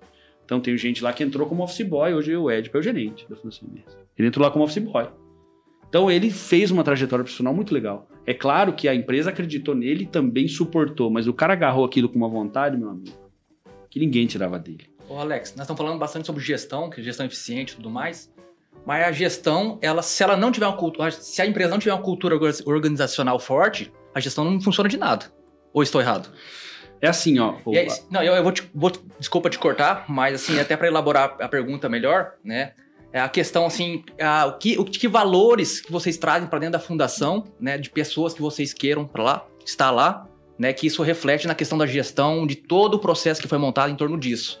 Porque eu acredito que quando você tem entrado lá, talvez a fundação não, tá- não estaria no patamar que está hoje, talvez. Não é por você, Claro. né? Mas assim, pelo, pelo, por você gostar de gestão, por você estudar as pessoas, e nesse, coisa, nesse sentido que eu queria saber, entendeu? Ô, ô, Neto, o, o Manuel de Barros, ele gosta muito das não palavras, né? É, ele inventava palavras e isso vai perdurar por muito tempo, porque a- a- o que ele escreveu é, é- é muito valioso. E, e eu começo respondendo por uma não palavra, que não foi o que a gente fez, foi o que a gente deixou de fazer. Então, Uma das primeiras coisas, e o que era muito forte na cultura da fundação, era a competição. Então, quando você tem uma competição muito alta, a colaboração é inversamente proporcional, é baixíssima. E hoje, na nossa avaliação anual, que acontece duas vezes por ano, tem um item lá chamado colaboração. Apare- Eu recebo todas as avaliações de todos os colaboradores e tem lá um item colaboração de cada um. E quando a gente junta todas as notas, a colaboração ainda é a nossa pior média. Mas melhorou muito do que era 10 anos atrás. É, mas isso é, é longo prazo, né? Claro, a gestão é de longo prazo. Você trocou a Gestão. cultura de, de competição pela de aprendizado, na É, verdade. É, né? a gente, eu, eu costumo dizer, Neto, que o meu mérito é ter acreditado nas pessoas. E aí cada um fez sua parte. Posso dizer que eu fiz. Eu, cara, eu acreditei. Eu falei, moçada, vai lá e faz. Tu é o RH, tu é o gerente, tu é o encarregado de compras, tu é o financeiro, quantos a pagar, quantos a receber. Cada um, cada um tem que ser, cada um tem que ser o Neymar na sua função. Né? Esse, esse foi um processo importante de autonomia, de acreditar e de deixar. Acontece o erro, gente. A gente, uma coisa que eu digo muito pra turma lá, não tenha medo de errar. Nós vamos errar. Nós vamos errar. Se tiver que tomar puteada, vamos tomar e amanhã nós vamos tentar de novo. Né? A perseverança é um dos únicos sentimentos entalhados pelo fracasso. Tu já viu um cara com perfeição absoluta ser perseverante? Não, ele nunca se ferrou. Então a perseverança é nata a roça praticamente. E na fundação não é diferente. Cara, nós perdemos esse ano, sei lá, duas, três mil parcelas. Ano que vem nós vamos plantar de novo. Né?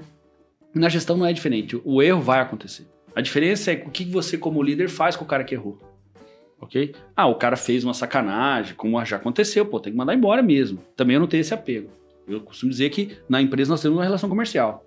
A partir do momento que não serviu para um dos dois, tchau, obrigado. O cara que contrata a internet, o bicho não Exatamente. serviu, tá tudo certo, cara. Com certeza. Pagou o que tem que pagar? Ok. Obrigado, continua amigo. E é por isso que é um time, né? É, e, e- e essa, essa questão da autonomia aliada a. Não quer dizer, não tô aqui dizendo que eu dou parabéns quando erra. Mas o que eu tô dizendo é que a gente experimenta muito, né? E eu, como diretor, já errei, já botei dinheiro em projetos que não deram certo. E maravilha. Acontece que de 10 a gente tem que acertar 8 e errar 2. É, porque se a se tua média for maior, igual o mercado financeiro, cara. Se acertar mais que errar, tá tudo bem. Não, e você tem uma, por exemplo, falando uma coisa assim para as pessoas entenderem de uma maneira mais simples. Você tem um centroavante no teu time e o cara vem a 10 partidas, ele não vem fazendo gol, uma coisa tá errado, cara. Entendeu? Agora, se você tem um, um, um, centroavante, tá lá na função de fazer gol, a 10 partidas a média do cara é 1.8 gol, 1.9, 2 gols por partida, cara, o cara tá executando bem a função dele. E o cara vai ser reconhecido e remunerado pelo que ele faz com eficiência. Agora, essa questão de, de, de, de pessoas que você está falando, cara, eu tenho um time bem pequeno, né? Em relação à, à fundação. O Thiago acho que tem um time um pouco mais robusto. Mas é o time pequeno e o time grande, se você entende é, como funciona a dinâmica, para você aplicar do time pequeno para o time grande, é que, como a gente estava falando, só aumentou o número, mas a- o modelo de você trabalhar é o mesmo. Mas uma coisa que eu percebi no meu time é não contratar mais errado. Tipo assim, contratou o cara, deu aquele time, você viu que o cara não tem feeling para aquilo, cara, manda embora. Espere, porque você tá atrapalhando o cara e o cara tá atrapalhando você também. Cara é para fazer outra coisa tal. Contrapartida, quando você tem um cara que ele, às vezes ele não é tão bom, mas ele tem um feeling para aquele negócio, vale a pena você segurar um menino. Por exemplo, eu demiti um menino lá do, do- da, da minha equipe, ele ficou um tempo fora, deu umas cabeçadas aí, só que o moleque é bom, cara. Aí eu trouxe ele de volta, falei, olha, agora acho que você né, dá uma mais madura aí e tal, beleza. O cara voltou pra dentro. Então, o que acontece que eu vejo hoje? Uma coisa que você falou aqui está muito intrínseca, intrínseca para mim, é o cara certo no lugar certo.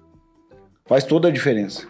a gente foi criado na gestão, de novo, né? A gestão é muito paradigmática, né? E, e, pô, tem um monte de papas que falam e que, e, e- que e- cagam regras lá dos Estados Unidos, falando que a gestão, que a rotatividade é um indicador, que não sei o quê, que não sei o quê. A gente foi criado é, num sistema que contrata muito rápido e demora para demitir. Nós temos que fazer o inverso. Nós temos que demorar. Cara, nós fizemos um processo financeiro, rodou quatro meses. Nós não conseguimos. Falei, só vai contratar quando for a pessoa. Nós reiniciamos o processo três vezes. Fazia, chegava psicológico, tá aqui o teste. Chegamos uma pessoa, não topou. Ah, topou e desistiu. Beleza. Quando a gente não achou a pessoa. Cara, nós ficamos quatro meses sem financeiro. Porque, cara, tu bota uma pessoa numa função como essa, né? Que tá com o teu número na mão e ela gera um negócio errado para você, eu não consigo fazer gestão sem relatório mais. Não consigo. Eu não tenho mais, eu não acesso conta de banco da fundação. Eu, eu sei, sei uma chave lá que eu faço, mas eu não mexo. Eu não tenho acesso. Eu nunca, eu nunca entrei numa conta para ver quanto saldo tinha. Eu recebo relatórios e através deles a gente toma decisões. Decisões muitas vezes de muito longo prazo. Né? Quando a gente comprou esse acolhedor de parcelas foi em setembro do ano passado. Eu precisava saber se a gente ia ter esse ano 201 mil euros para pagar. Então, nós tivemos sorte, porque quando a gente fez a compra, o euro estava 6,50, hoje está 5,27. Em 201 mil euros. Né? Então, esse tipo de, de investimento, vamos dizer assim, nas pessoas eh, e colocando elas no lugar certo, começa a gestão, gerar uma gestão eficiente. Porque aquela, aquela pessoa cuida disso. Ela não é o RH, o financeiro, não, não, não, não. Ela é isso. E eu quero extrair dela o melhor, mesmo que tome tempo, mesmo que ela faça pouco, mas que faça bem feito. E uma coisa importante, eu procuro não ficar inventando relatório que eu não uso. Ok? Ah, Ah, pra não vamos cansar o anotar, time, né? pô, a fundação tem 30 carros. Não, mas vocês não anotam lá o, o, O KM. o ca- Não, não anota. Todos os carros têm rastreador. Deu problema, puxa no rastreador, vê quem era, tem identificador de motorista, tchau, obrigado. Cara, se eu gerar 30 planilhas por mês, quem é que vai digitar isso aí pra converter? Pô, eu vou colocar 30 tablets? Não vou. Então é um relatório que eu preciso. O molho sai mais caro que o peixe. Ninguém então, usa isso. Ninguém usa. A É, gente- é ineficaz. É, eu, eu costumo dizer que todo indicador que não é aferido, ele é inútil. Que bicho, É se não tiver ninguém sentado atrás dessa cadeira, pegando o dado gerado e olhando e falando, é isso mesmo, não serve a nada, é melhor não gerar. Com certeza. Se for para engavetar. Então a gente começa a se, se desprender. Outra coisa que é, é paradigmática na gestão é a questão de planejamento estratégico. Cara, tu já pensou uma empresa que pagou um cara um milhão de reais para fazer um planejamento estratégico há dois anos atrás? Ele tava escrito que ia ter pandemia? E aí, velho? E aí tu tira o Showtech de dentro da fundação? Tava no planejamento? Não tava, cara. O cenário muda toda hora, todo mês. Eu fiz um projeto em outubro para compra de máquina. Nós estamos executando ele agora totalmente diferente. Então, eh, são questões que a gente foi criada na gestão e quando você senta na cadeira e fala, e aí, o que nós vamos fazer? E uma coisa importante, que eu dou muito valor. Toda segunda-feira de manhã a gente tem uma reunião interna. Todas as segundas-feiras. Todas. Absolutamente todas. Esteja eu ou não esteja eu. A minha sala enche de gente, todos encarregados, todos pesquisadores, RH, gerência, e a gente conversa. Tem um alinhamento. É muito mais. É isso. É, é uma- é, eu ia dizer que é muito mais uma conversa entre eles do que comigo. É na minha sala porque é onde tem a mesa. Daqui a pouco não vai mais ser, vai ser em outra sala. Mas é isso, é entre eles. E disso a gente extrai as definições. Eu gosto muito de ouvir o time. Ah, com certeza. Eu costumo dizer assim: é, a decisão continua sendo minha, mas eu vou usar a opinião de vocês. Né? Eu não digo, ah, veio, que faz o que você quiser lá. Não, não, o gerente toma a decisão, mas ele ouve, eu ouço. né? Então, quando a gente ouve mais, quando a gestão ouve mais, ela acerta mais. Entendeu? Você pensa mais, você estuda mais. Só que, que máquina vamos comprar? colhe- Quem, quem disse que colhedor é um gargalo? A operação. Quem disse que nós vamos comprar um trator desse tamanho? A operação. Tu acha que eu fui lá e falei, agora é esse aqui? Não, a operação que me falou. Então, o negócio vem exatamente como precisa. Não há uma definição lá de Brasília, agora vai comprar todo mundo Fiat Toro 2. Não, não, não. Que carro nós precisamos? Saveiro simples, saveiro dupla. ah, lá no, no Compras, que faz logística, você vai pedir um carro e pergunta, aonde você vai? Quantas pessoas vão? Tu vai levar carga? No começo me questionava, o que, que ele quer saber? Falei, é porque lá tem carro cabine dupla, carro cabine simples, carro próprio e carro alugado. Se tu vai longe em dois, ele vai te dar uma saveira alugada. Então nós vamos ter uma redução de custo operacional. Se tu vai perto, ele vai te dar um gol próprio. Se tu vai longe em quatro e com carga, ele vai te dar uma saveira dupla alugada. Ou própria. Depende de onde você vai. Se vai pertinho, próprio. Se vai longe, uma, um carro alugado. Então você vai ouvindo a operação. E aí o negócio vai rodando. Você não tem uma, a fundação não tem uma definição. Tem as definições estratégicas bem claras, que é de venda da diretoria. Por exemplo, nós temos que explicar melhor os resultados. Ninguém falou, Alex, nós vamos montar um laboratório de nematologia, uma casa de vegetação.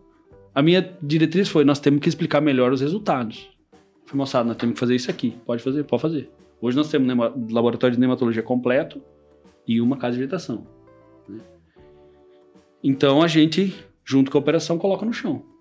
E dentro desse, puxa, muito legal essas informações. e Eu tô aprendendo pra caramba aqui, cara. Eles, é, e a gente, eu quero pegar esse gancho aí também.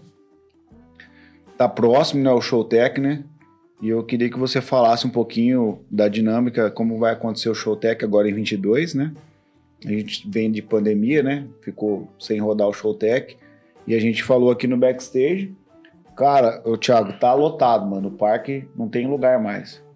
Acho que se você quiser colocar um stand da tua internet lá, acho que. Não, não- lá eu não coloco stand, eu só coloco internet. Ah, não, beleza. Os caras têm parceria forte. Merchan- viu, cara? fornecedor exclusivo Aí, de fibra ótica do? Showtech. Olha aí, cara. que, rapaz? Os têm- Não, os caras é forte mesmo. Até quero até mandar um abraço pro Clóvis. Lava ele. Clóvis é, o Clóvis é o patrocinador oficial do Café Brothers, o primeiro patrocinador do Café Brothers, cara. Parceria fortíssima.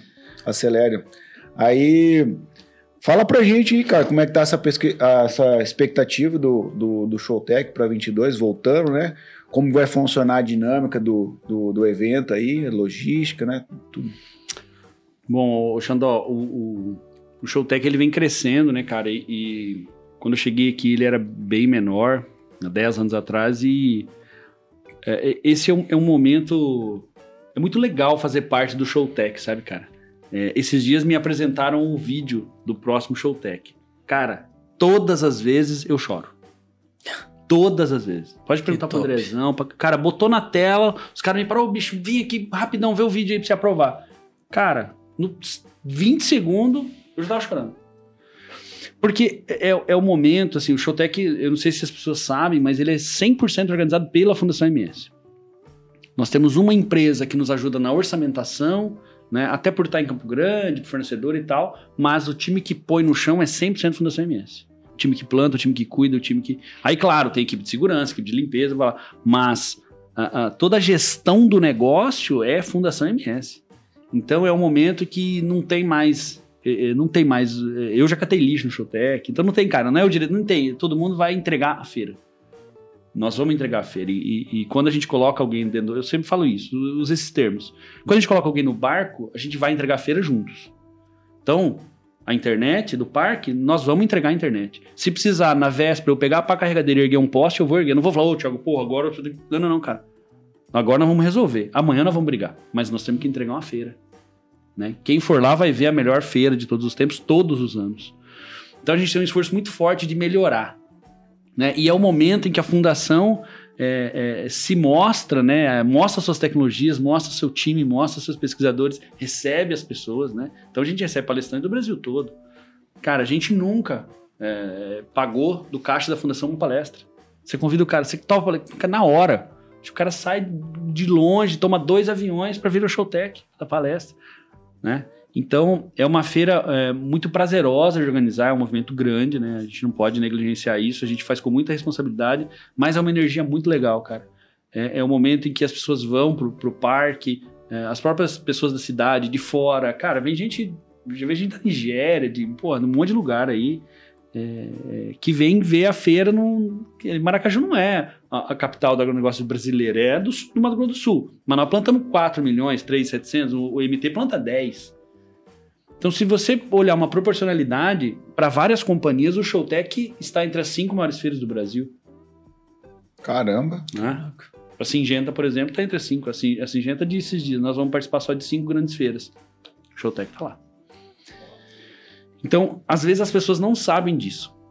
Isso nos gera até alguns desgastes. Por exemplo, oh, eu queria botar uma barraquinha aí. De... Cara, não dá, velho. Não dá. Nós temos um padrão, nós temos um arruamento, tem energia, tem projeto de bombeiro. Não é bem assim, não é minha casa você monta uma barraca. Não, não, não. Tem que.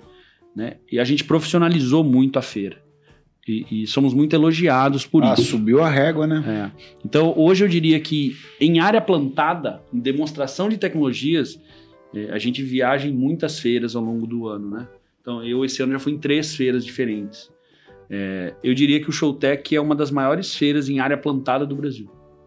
Porque as feiras foram mudando o foco, né? Por exemplo, a AgriShow tem máquina, quase não tem área plantada. For direto, máquina. As feiras que tem o troço no chão, tu vai lá no Showtech, você vai ver sistema de irrigação enterrado. Nós demos jeito de enterrar. O time de parque deu jeito, cara. Enterrou a irrigação lá. Você vai ver um sistema de irrigação num espaço de 20 por 20 funcionando. Irrigação subterrânea. Então, esse tipo de demonstração tá carente no mercado. Porque tá trabalho, cara. Tem cinco pessoas lá desde janeiro plantando, pulverizando, pulverizando com, com costal, com pulverizador com uniporte, sistema de irrigação elétrico, sistema de irrigação a diesel para plantar. Se não fosse plantar, cara, era muito fácil. Muito mais fácil. E tinha grama lá. Só que esse não é o mote. O legal é tu ir lá, e mesmo que seja em maio, você vai ver soja no Showtech. E as oficinas ali, como que vai ser as oficinas? Os... Queria que você falasse um pouquinho das oficinas, os nomes em destaque dos palestrantes que vão vir, como vai funcionar aí, porque vai rodar o episódio, né? Com certeza o pessoal do agro vai vir, vai, vai assistir ou vai ouvir. E aí, fala um pouquinho para nós das oficinas aí. É, antes de, de, falar especificamente, é, o nosso, nosso efeito comparativo do Showtech, assim, é, nós nunca vamos ser a maior feira do Brasil, não é? Você tem um Copavel lá no show rural com 270 mil pessoas. Nós não vamos ter 270 mil. Mas nós estamos muito próximos de ser a feira com a melhor programação técnica do Brasil. Pela dedicação que a gente tem, isso é muito do DNA da fundação. O que é que você vai ver no Showtech? O problema que o produtor tem na roça. A gente não inventa, a gente não põe nome no regador e, e distribui nas palestras. Não. A é. gente ouve o produtor. O que, que nós vamos falar no Showtech? Enfesamento, é, racionalização de insumo, controle de cigarrinha, controle de plantaninha, variedade de soja, trincheira. São problemas que o produtor tem na roça. Nós não inventamos isso. E falou, ah, agora não sou eu que digo. Quem diz é o produtor. Nós não, somos... Pode ser que não seja a maior feira do Brasil, mas com certeza a gente que é do agro, a gente pode dizer que é a feira mais eficiente. Olha, no, na dor e no dia a dia do produtor rural. Pelo menos esse é o nosso principal drive. A gente elabora a programação focado 100% nisso. 100% nisso. E na verdade é isso que é importante, porque assim, isso aí reflete no produtor rural, no resultado que ele vai ter. Né? E outra, Maracaju só não é talvez a segunda, terceira maior feira, justamente porque o acesso aqui é mais difícil que os outros lugares. É, não, você falou claro. 270 mil pessoas, eu já pensei, rapaz, onde que vai colocar esse povo? Porque, cara, qual, qual que foi o, o, o, 2020 foi a última, né? O último, é, 2020. É, quantas mil 15 pessoas? 15 mil, 15.500, Mas sempre... o Showtech vira uma loucura aqui na cidade. Não tem onde colocar gente, moço. Mas só não vem Esses hotel aqui, tudo lota. Já, já estão todos lotados é. desde novembro do ano passado. E só não vem mais porque o cara tem que descer em Campo Grande, a 160 km de avião, de às vezes pegar um carro, vir parar aqui. Acho que agora desce em Dourados, né? É, mas assim, mesmo assim, se não, você mas mesmo assim o cara analisar, não, a, a, logística é ruim. É ruim. Se você analisar Ribeirão é. Preto, é, Cascavel, não tem como se comparar. Em, ah, em métricas de pessoas, é, nesse sentido. E aí é o a... seguinte, né? Neto, você vai para Cascavel, por exemplo, eu vou lá já 3, 4 anos. No passado não teve. Então eu nem procuro hotel em Cascavel. Eu fico num hotel legal em Toledo. São 50 quilômetros. Maravilha. Eu acordo, tomo café, 9 horas estou no parque. Aqui mais perto. Tem, é tudo 90, cara. Cidrolândia é 90, Rio Grande é 90, Jardim é 90, Dourados é 90. Então, cara, 90 quilômetros no MS já não é pertinho, né? Não, e as estradas, a gente tem uma questão de, de, de rodovia é, também, né, cara? O cara, tipo assim, que hora que geralmente começa a feira lá? Sete horas, sete e meia. Então, tipo assim, se o cara quiser chegar na hora que a feira tá abrindo, o cara tem que sair de Dourados, tipo, cinco e meia da manhã, claro, seis da manhã. Claro. É tipo é um trampo, e aí vai voltar, sai daqui tipo 7 horas da noite para chegar às 8 e meia em Dourado. A gente já tentou fazer um link com Bonito. Que seria, o cara chega em Campo Grande na quarta, dorme, vem para cá na quinta-feira, curte a feira, 4 horas vai embora para Bonito. Aproveita Sexta, lá. sábado, domingo ele bate direto para Campinas. Mas, cara, não, não conseguimos fazer isso colar, sabe?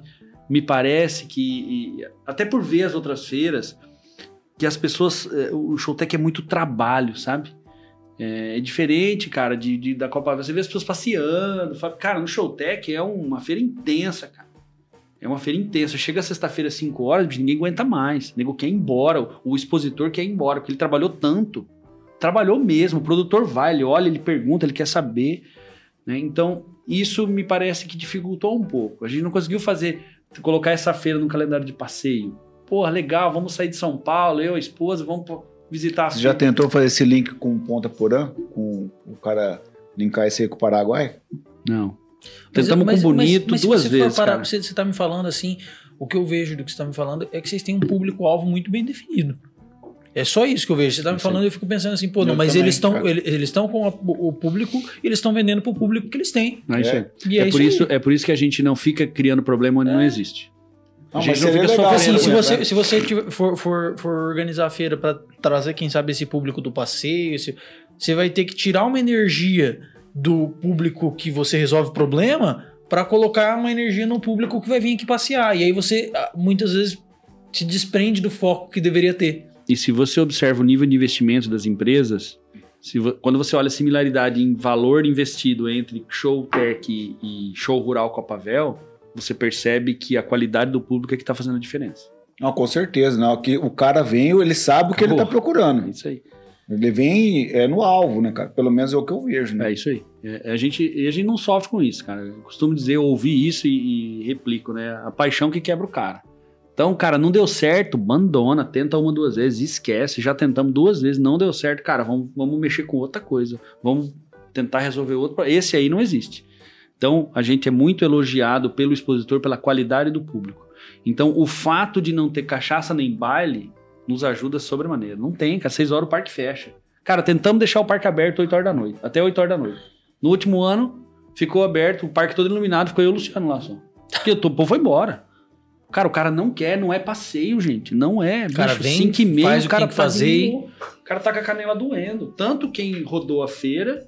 Aí você pega um parque com 140, 150 empresas, bicho. Daqui a pouquinho um dia só não roda mais. Essa é uma preocupação nossa. É o fit do- da feira com, com o cliente produtor. Nós temos dois clientes, lá, o expositor e o produtor. Um, igual cachorro correndo atrás do rabo, um busca o outro.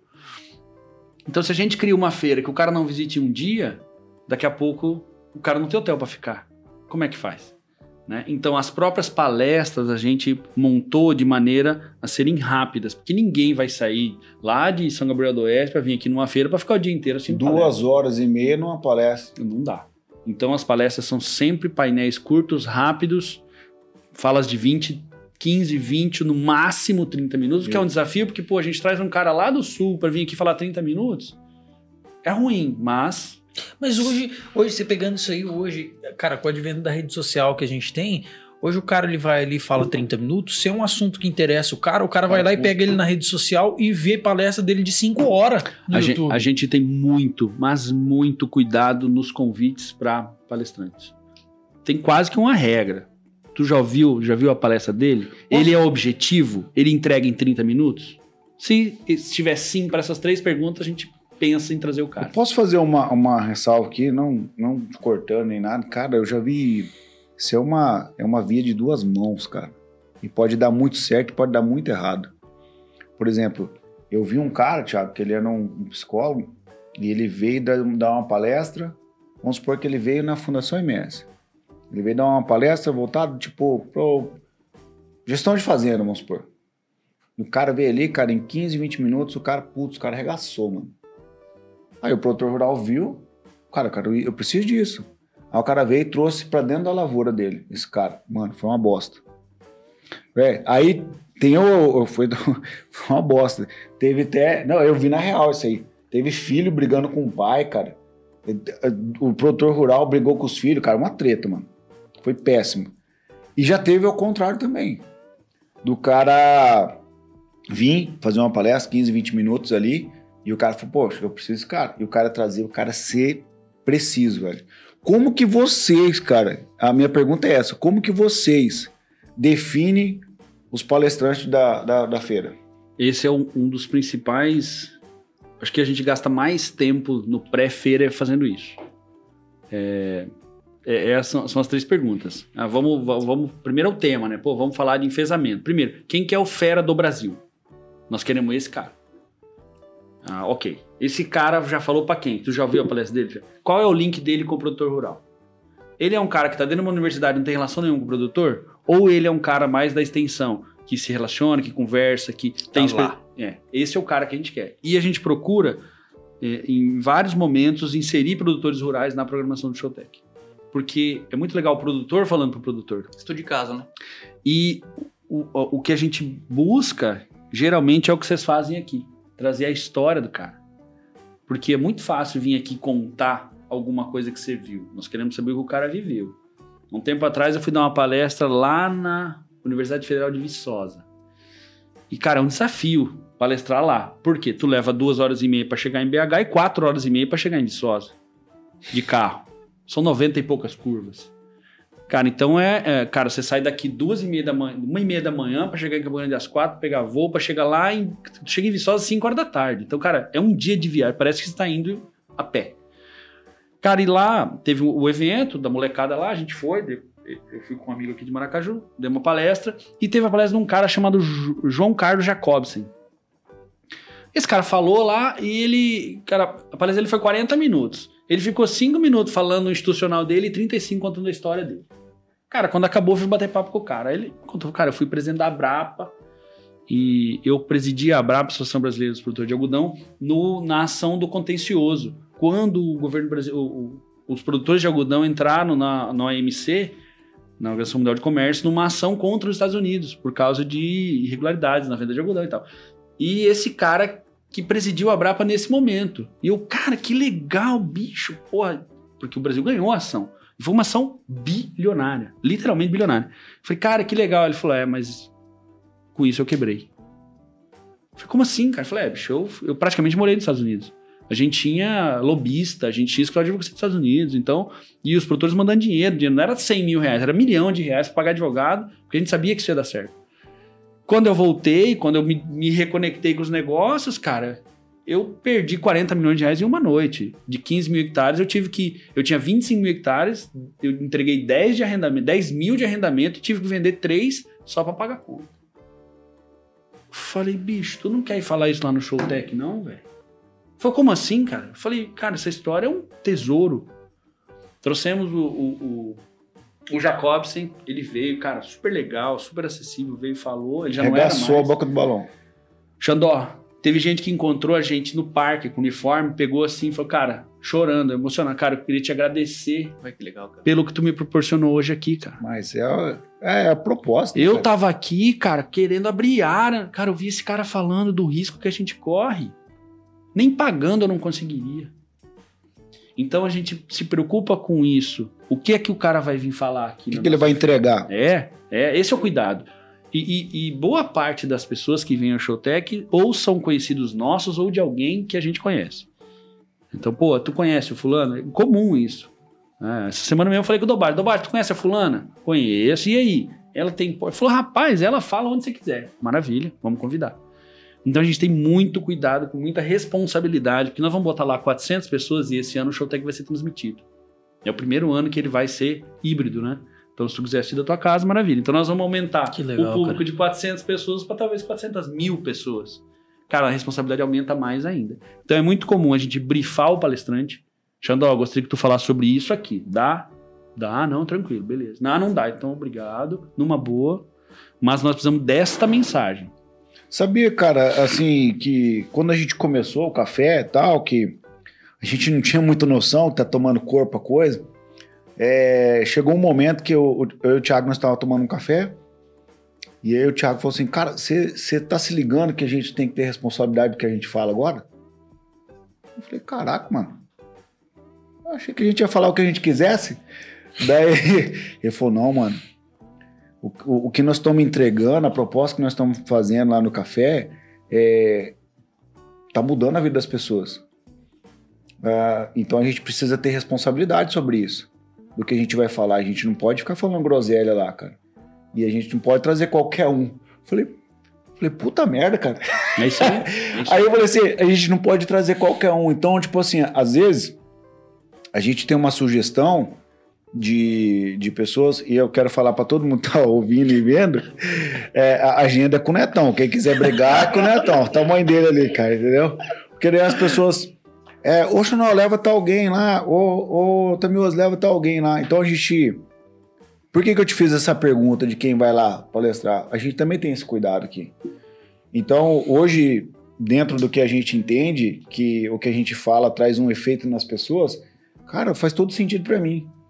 Você, você não se preocupa saber só se o cara é expert, você procura conhecer a pessoa que, que vai falar lá do negócio. E isso vai trazer uma eficiência gigantesca dentro do cara vai falar. E a recíproca, é, o inverso também é verdade.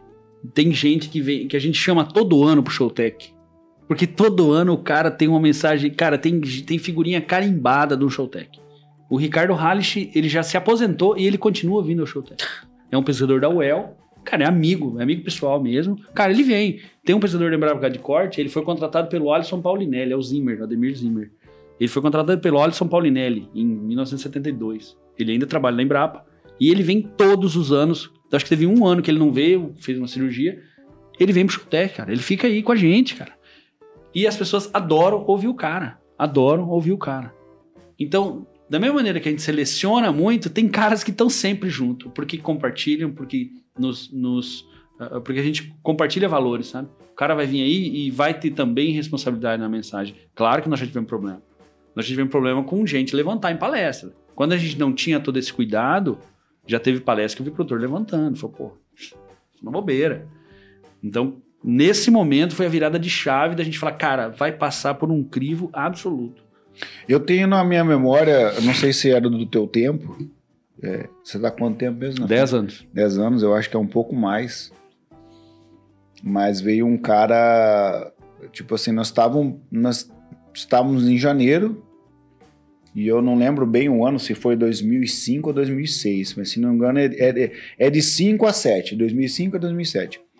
E o cara veio, Tamioso, e disse assim, não plantem milho, porque vai vir uma baita de uma geada e vai comer tudo. Eu estou apresentando a vocês as opções de cultura de inverno. O cara apresentou canola, o cara apresentou. Só coisa boa. É, é, é, mano, cê- Totalmente aderente. cara, assim, você tem ideia, Netão, o que, que é uma Não, canola? Não, eu lembro, eu lembro, eu lembro até mais ou menos desse episódio aí. A época mais ou menos que aconteceu. Canola, sorgo, aveia. O cara inventou o trigo, um monte de cultura de inverno. Beleza. Cara, produtor. Cara, eu lembro de um produtor, não sei se posso falar o nome dele aqui, mas eu acho que eu vou falar, não tem, não tem problema não, nenhum. Melhor não, melhor não. Vou falar do boi Thiago. Não, não, não tem problema. Não, não, não tem problema. O produtor, é porque eu fui na lavoura dele e ele plantou canola. É o Max Matter. Seu Max. Ele plantou E canola mater, você põe. e a gente foi lá na, na, na lavoura dele, cara. Mano, canola é uma droga colher canola, velho. É uma sementinha pequenininha, a raiz dela dessa grossura assim, estourava a faquinha toda hora da barra de corte. O cara colheu o dia inteiro pra colher um graneleiro. E aí, esse cara veio e deu esse start, mano. Só que esse cara nunca mais voltou em Maracaju.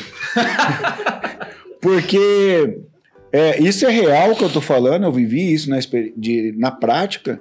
E, cara, deu muito milho, né, Tom? Nossa. Deu muito esse milho. é o pior. Entendeu? Então, Se assim, ele tivesse pelo menos acertado já. Mas essa, é- essa é é a grande questão. A Fundação MS, ela é formadora de opinião. Porra, eu ia falar só isso. Eu ia falar, você entendeu pra que que serve a Fundação MS? Se o cara tivesse falado, ei, Fundação, você já testou canola? Talvez a gente vai dizer, já, é uma bosta. Isso acontece, zero também é resultado. Né? Então, vou jogar a bola lá de volta pro campo da Fundação. A Fundação serve pra isso, cara. Não só pelo Showtech. Pra errar né? pelo Por- produtor. Claro. Hoje a gente tem um monte de trabalho de cobertura e, claro, né, a gente não consegue pesquisar tudo, né, cara? É muito dinâmico e, e- e outro ponto que eu quero ressaltar sobre isso. O produtor é muito empreendedor, cara. Então, é muito difícil os momentos, apesar de uma busca constante, muito difícil os momentos que a pesquisa tá à frente do produtor. É muito difícil. É muito difícil. Cara, o produtor ele serve mais como um, uma- um- um amparo do que um adiantamento. É difícil a gente se antever, cara. Porque o produtor é muito empreendedor, cara. O produtor viaja, o produtor vai lá, não sei onde, vem aqui, cara, eu vi uma máquina aqui que pega o, o, o escapamento do trator e joga lá na linha de plantio, porque recicla carbono. Vamos testar? Bicho, onde tu arrumou esse negócio, cara? Isso é fato. Eu falei, "Pô, bicho, tem que arrumar a máquina primeiro. Ixi, vi lá na Holanda, não sei aonde. Então o produtor, ele tá toda hora, cara, toda... é, é, parece bairrismo, né? Mas eu vou, eu vou falar e depois vou explicar. O produtor de Maracaju é muito É isso empreendedor. aí, verdade. E não é à toa, Neto. A agricultura, nós temos unidade de pesquisa em 14 locais. E já tivemos outros locais, Amambai, Miranda, Bonito, um monte de lugar. E Maracaju não é, não é à toa. Maracaju tem uma das agriculturas mais difíceis do estado. É muito difícil ser produtor rural em Maracaju. É diferente de outras regiões. É, eu não gosto de falar que as outras são mais fáceis, mas, cara, aqui é funk. A gente sabe que vai ter veranico. Vai ter um, talvez dois. Todos os anos. Todos os anos. Então, cara, quando? Não sei. O que nós vamos fazer para superar? Braquiária no pé do milho, correção de perfil, cobertura, sabe? Então, Maracaju tem esse, esse, esse histórico até de formação de liderança. Porque aqui é foda. Não é fácil, não, cara. A- pega a nossa média aí. Você acha que é 90 sacos? Estive lá no Chapadão outro dia, cara, colhendo 93 sacos de média fazenda. Vendendo soja a 196 Ah. reais. Meu Meu amigo, Tecnoagro teve festa todo dia. Aqui, cara, o cara que tá colhendo 55, nossa senhora, tá até quieto. Tá até quieto. Então, Maracaju tem uma agricultura complexa. Não é à toa que a fundação, nesse contexto, a fundação ela não é causa, ela é consequência. Não é à toa que o produtor falou, na, no dia 18 último, a fundação completou 30 anos. E aí a gente fez um. A gente vai ter um, algumas comemorações e tal, mas nesse dia a gente fez um bolo só interno, só para os funcionários. E aí, pô, tava meio vazio, sabe? E eu não tava lá na criação. Não tava lá 20 anos atrás, né? Tava no máximo 10. E eu falei, cara, nós precisamos trazer alguém aqui para. E aí nós convidamos o seu Tenor Lourenço, que participou da criação da fundação. O seu Tenor, você pode vir aqui? Pô, em cima da hora. Ô, Tenor, chega aí. Ele veio. E ele contou a história da criação da fundação só pro time. E eu achei importante o colaborador entender por que, que nós estamos lá. De onde é que. Por que, que não é? Ninguém foi, criou a fundação de bonito. Né, cara? O Graciliano Ramos diz, né? Dizia né, que o sapo ele não pula por boniteza, ele pula por precisão. E a fundação foi criada porque estava difícil, estava impossível. Né? O, o, volume de erosão, o sistema de produção, o, o plantio direto estava engrenando, não existia safrinha, então era aquele volume de grade. Fazer isso em São Gabriel é uma coisa, fazer isso aqui em Maracaju era outra. O sistema já estava colapsando. E os produtores sempre apertados, sempre com dificuldade. Fala, pô, vamos dar 1% do nosso faturamento para criar a Fundação ME, para criar uma, alguém para pesquisar para nós, porque nós não damos conta. Né? Pesquisa não é arrastar uma plantadeira de 30 linhas e, e ir lá e cortar o pé. Isso não é pesquisa, isso é uma demonstração qualquer. Pesquisa tem princípios estatísticos, tem regras, tem normas, tem matemática, né? tem, porra, tem um monte de coisa. E aí a fundação foi criada, mas foi o produtor, no seu ímpeto empreendedor, que disse para si mesmo, cara, nós não estamos dando conta sozinho. Ninguém chegou aqui, vou criar uma fundação agora para ajudar vocês. Não, não, não, foi o contrário. Eu quero mudar um pouquinho a marcha é, nesse, nesse seguinte sentido, de dizer assim, eu queria que você falasse um pouquinho do, do peso do, do da, da Fundação MS para o município de Maracaju, em específico o Showtech. O que, que de benefício traz? Redes hoteleiras, é, é, restaurante, coisa errada. Fala um pouquinho disso, porque às vezes as pessoas que não entendem, que não são do agro, elas acham que não, tá acontecendo alguma coisa lá tal, mas às vezes o cara tá trabalhando no hotel e nem sabe que aqui é um pico que tá dando de faturamento no hotel. Cara, eu acho que essa resposta, em termos de fundação, né, é, é muito de, hoje eu conversava com a diretoria sobre isso, né? É muito a gente tem dificuldade de mensurar, né? Qual é o, o qual é o número, né? Nós não vamos ficar fazendo balanço social para gerar um número gasoso. Uma coisa a gente tem certeza que qualquer um que produza soja, milho e maracaju já usou alguma informação da Fundação MS. Isso a gente não tem a menor dúvida, seja por meio de uma palestra, por meio de um relatório, por meio de uma rede social. A gente usa muito a rede social para difundir.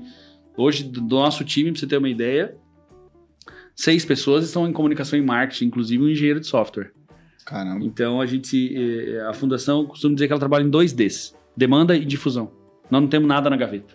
Tá tudo na mão do produtor. Né? Tá tudo na mão. Então a gente tem tá ferramentas digitais. A gente tem ferramentas digitais, fazemos evento online, fazemos vídeo no YouTube. Cara, o que a gente puder fazer, estamos sempre buscando isso. E quanto ao, quanto ao Showtech, acho que a gente deve começar a olhar isso como uma projeção do município para o mundo né? Não é só o Showtech, eu acho que o Showtech coloca o nosso município, a nossa região é, em projeção, em evidência por um bom tempo. E segundo, o volume de tecnologias que são mostradas ali dentro. Naqueles três dias, o, o, o, a, o nosso parque Maracaju vira o centro do desenvolvimento tecnológico do Estado. Todo mundo para, todo mundo sabe que está dentro do Showtech. Nós não soltamos uma campanha sequer e todo mundo sabe que o Showtech vai ser de 25 a 27 de maio. Todo mundo sabe.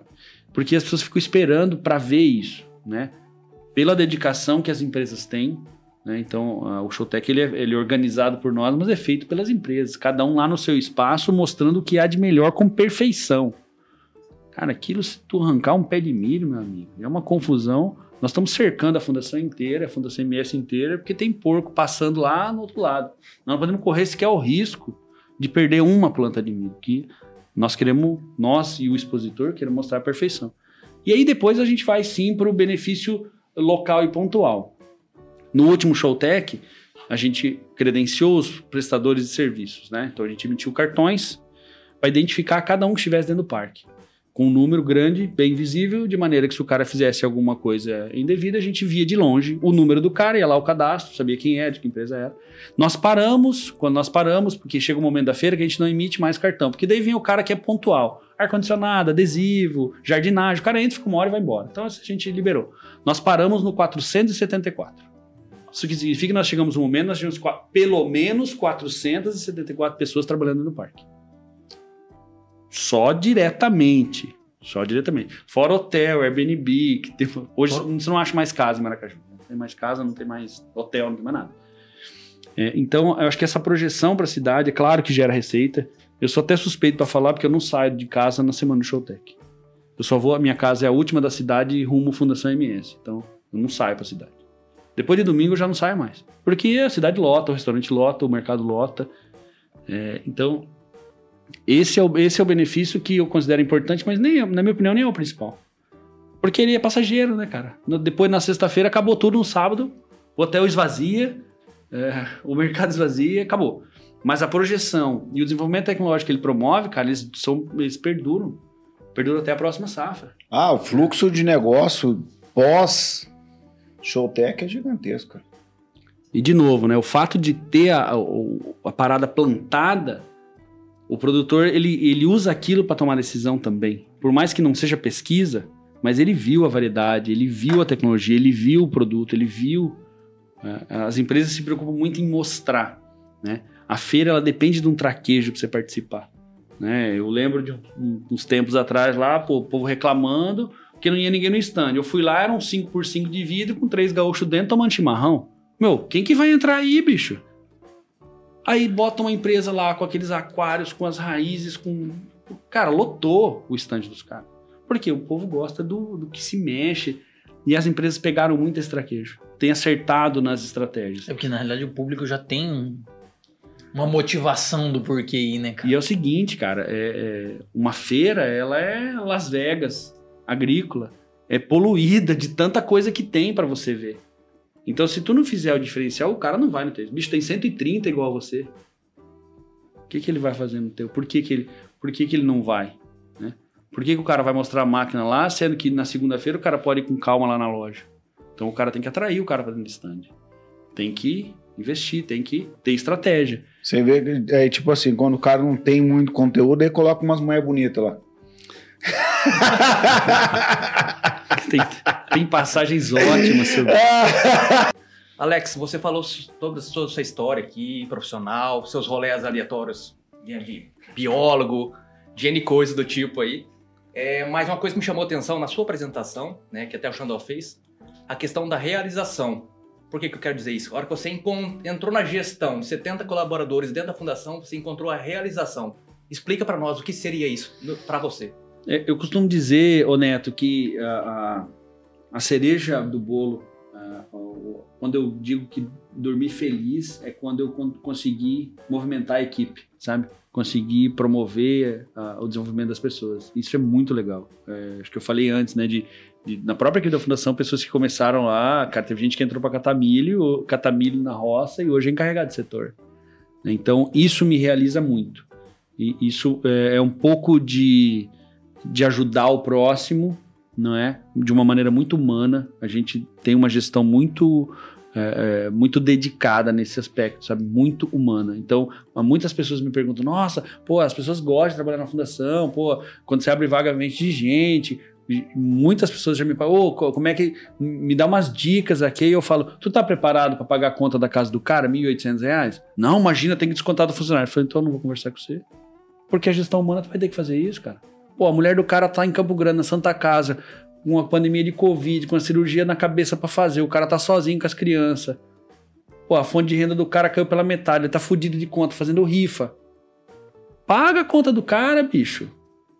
Paga, cara. Mulher, mulher do cara perdeu o bebê com oito meses, o cara deixou uma conta formada de 3 mil reais. Paga a conta, cara. Não desconta do funcionário. Ajuda o cara, bicho. Isso faz toda a diferença. Saca? E aí, quando eu falo isso para empresas muito maiores que a fundação, com faturamento muito maior, os caras acham um absurdo. Não, porque tem que descontar. E tu tá dando com uma mão e tirando com a outra. Isso não é gestão humana, cara. Se tu tem, se não tem condição, ok, né, Beleza, galera? né? Pô, não vamos quebrar a empresa em detrimento de uma pessoa. Mas se tu pode, cara, às vezes aquele mil, mil e quinhentos, trezentos, duzentos, não sei, cara, faz uma baita diferença para aquele cara. E o cara vai trabalhar com uma outra. Cara, ou pelo, Energia, ou, ou- né? é, ou pelo menos ele vai chegar em casa sabendo que aquelas contas estão pagas. O- Você entrando nesse assunto aí, eu lembrei da pi- pirâmide de Maslow, que é uma coisa muito antiga, né? A administração tem muito isso aí. Até uma- eu não vou lembrar certinho a pirâmide, mas na base da pirâmide são, na verdade, são as a necessidades fisiológicas da pessoa, né? Questão de co- comer N coisas, de passar o dia assim. Até questão de, de ir no banheiro, esse tipo de coisa, que é, o, que é o básico. Acima disso aí, vem a questão da segurança, né? Que, que é segurança? Pô, se eu tô ganhando, tô ganhando mil, mil reais, se eu não tenho dinheiro pra pagar o aluguel, como é que eu vou sobreviver? Como é que a pessoa uma dessa vai pro trabalho sabendo que ela não tem condição de pagar as coisas? E a partir do momento que ela sai desse, desse questão da segurança, ela já entra na questão do pertencimento. E quando você faz o que o Alex acabou de dizer aí, você coloca a pessoa no estágio acima. Então ela vai produzir muito mais do que uma pessoa que tá no nível de baixo, ela não tem condição de se manter ali. Certeza. Ou então, Neto, às vezes não funciona, sabe, cara? Nós já tivemos muito, muitos, muitos casos de ingratidão. Ah, pô, a gente ajudou. Cara, o cara começou a faltar. Não tem problema, nós damos nossa parte. Eu acho que a gente não Com pode fazer uma certeza. caridade egoísta, sabe? Tem que fazer uma verdade, caridade a- cega. A, a gente, a gente acaba. é, é, e eu acredito que seja muito natural do, do, do, do ser humano, a gente acaba criando a expectativa, Uhum. né? Você ajuda. é, eu não digo nem que você ajuda esperando ser ajudado de volta, mas você ajuda esperando que pelo menos a pessoa reconheça que aquela ajuda existiu. É. E é muito, cara, é muito triste. E fala assim, por, por, por, por tá, de certa forma, ser um gestor, né? Eu, eu fico muito triste de ver que muitas vezes a, a gente abre, abre portas. Você tava falando e eu vinha, vinha pensando dentro da minha cabeça assim, que na realidade a função de empresas que chegou no, no patamar da fundação e maiores não é ajudar as pessoas. Na minha concepção, a gente tem que ajudar as pessoas a se ajudarem. Entendeu? Porque a gente. É, é a história do, do ensinar a pescar, né? Porque você só fazer pelo cara, claro que existem momentos e momentos, né? Se o cara, que nem você falou, ah, o cara tem uma conta de 3 mil reais, não tem de onde tirar, o, o- dar um treinamento para ele não vai resolver o problema dele. Mas eu acho que muito mais importante do que é, ajudar por ajudar é ajudar pensando em fazer aquela pessoa ser uma pessoa melhor, sair do catador de milho e virar um encarregado. E é exatamente o que eu tava pensando. Ou Isso. talvez antes disso. É, eu tinha até outro dia na minha parede lá um post-it escrito qual é a tua real necessidade. Porque quando você entende isso, e, e- e- e- o gestor, eu, eu me cobro muito disso. Do que, que aquela pessoa tá precisando? Às vezes ele tá precisando de uma comida de rabo mesmo. Eu não sou um cara de chamar muito, sabe? Eu, eu costumo dizer pra mim mesmo que eu lido com gente inteligente, a gente inteligente sabe quando tá fazendo errado. Não, ninguém é criança, né? Então eu não sou um cara de ficar chamando, ah, nananã, vem aqui. Não, não sou desse tipo de gente, cara, não grito. Claro que a gente se espera, acaba que ah, de vez em quando a gente acaba até se estressando um pouco, mas eu não sou esse tipo de gente. Esse tipo de chefão de grito, cara, isso aí comigo nem parece que. Claro que em momentos a gente se impõe e usa a hierarquia e dá ordens. Isso faz parte. É, mas eu procuro entender o que aquela pessoa precisa. Então, por exemplo, teve uma vez um show tech, e como eu disse, o show tech é muito intenso. Era um pré-show tech com chuva, o parque não estava escoando, os plots estavam alagando. Cara, e, e o cara que era o nosso supervisor, eu vi que ele estava esgotado. Eu vi que ele estava com uma equipe de umas 15 pessoas e ele não estava conseguindo desenrolar. Era uma sexta, o show tech começava na quarta. Falei, cara, amanhã de manhã, tu me dá toda a tua equipe. Eu vou pro parque. Chamei os agrônomos lá, falei, vocês pelo menos bate o nível aqui, que eu não sei bater nível, não. O resto deixa comigo. Cara, peguei a gorizada, uns 15, puta, fizemos. Falei, ó, tu compra tubo.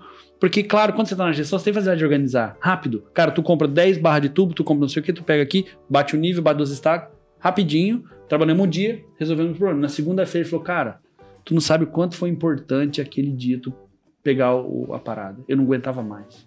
Eu tava esgotado. Eu tava em, em ponto de surtar.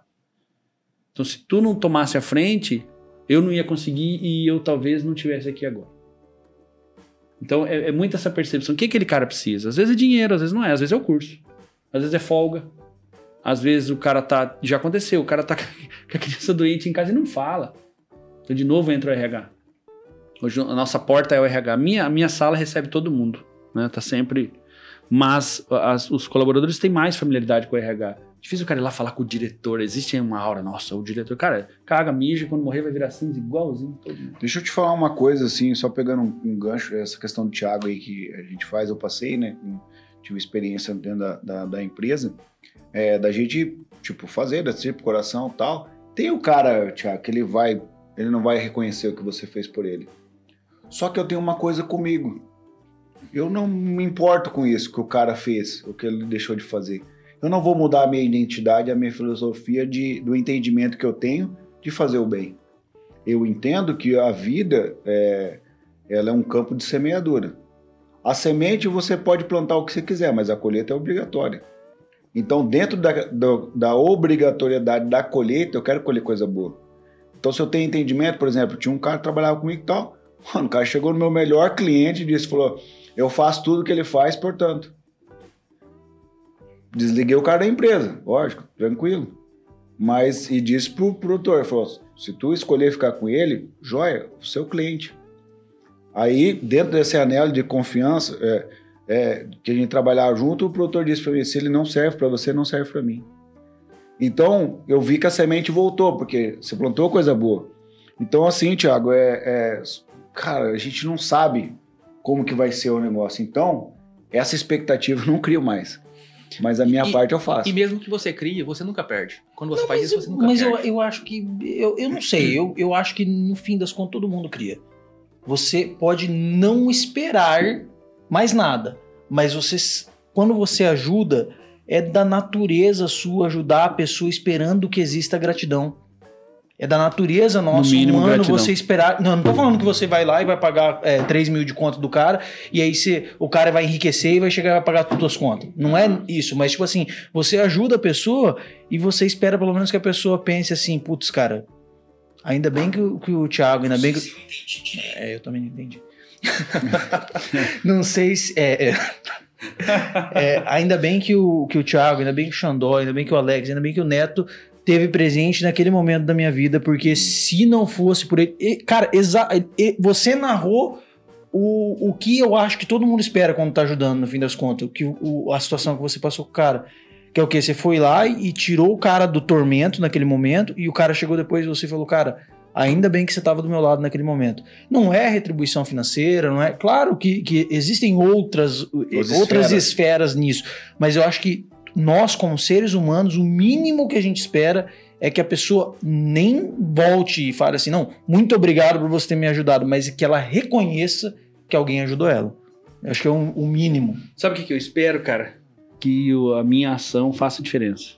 Isso daí pra frente, cara. E, e sabe, sabe o que que me deu mais trabalho quando a gente começou a fazer isso, né? De maneira profissional, de maneira é, permanente na empresa, foi não, não deixar os, os, os outros, né? Os, os, gest- os- os outros gestores, os encarregados, desanimar. Porque eles criavam expectativa. Eu sou um profissional de gestão. Um pesquisador é um pesquisador. Então começou a bater desânimo por- pelos caras verem gratidão no funcionário. Entendeu? Pô, ajuda o cara tal, tal. O cara vai na zona com o carro da empresa. Então eu falei, cara, fica tranquilo, nós nunca podemos desanimar nesse aspecto. Não podemos deixar de ajudar, porque daqui a pouco vai ter outro funcionário, outro, outro. Cara, eu fiz uma conta, é, nesses 10 anos, só a nossa rotatividade deve ter passado pela fundação umas 400 pessoas. Entendeu? Então, cara, se eu tivesse parado de. de se, se essa cultura tivesse morrido nos 10 primeiros, quantos outros Deixariam de ser. é, e como eu disse, pra mim acaba quando a diferença acontece na vida do cara. É. Dali pra frente, bicho, aí é com ele, aí é, é, a- é a colheita que você falou, aí, Xandó. É que dá a impressão que às vezes você fazendo isso, a gente perde no curto prazo. Mas a longo prazo você ganha muito. Ah, com certeza. Entendeu? E a gente não pensa no longo dúvida. prazo, mas quando você coloca no longo prazo todo, tudo, que, tudo que a empresa passa, tudo que, tudo que, que joga por trás, todas as pessoas, tudo que envolve, isso aí se paga fácil.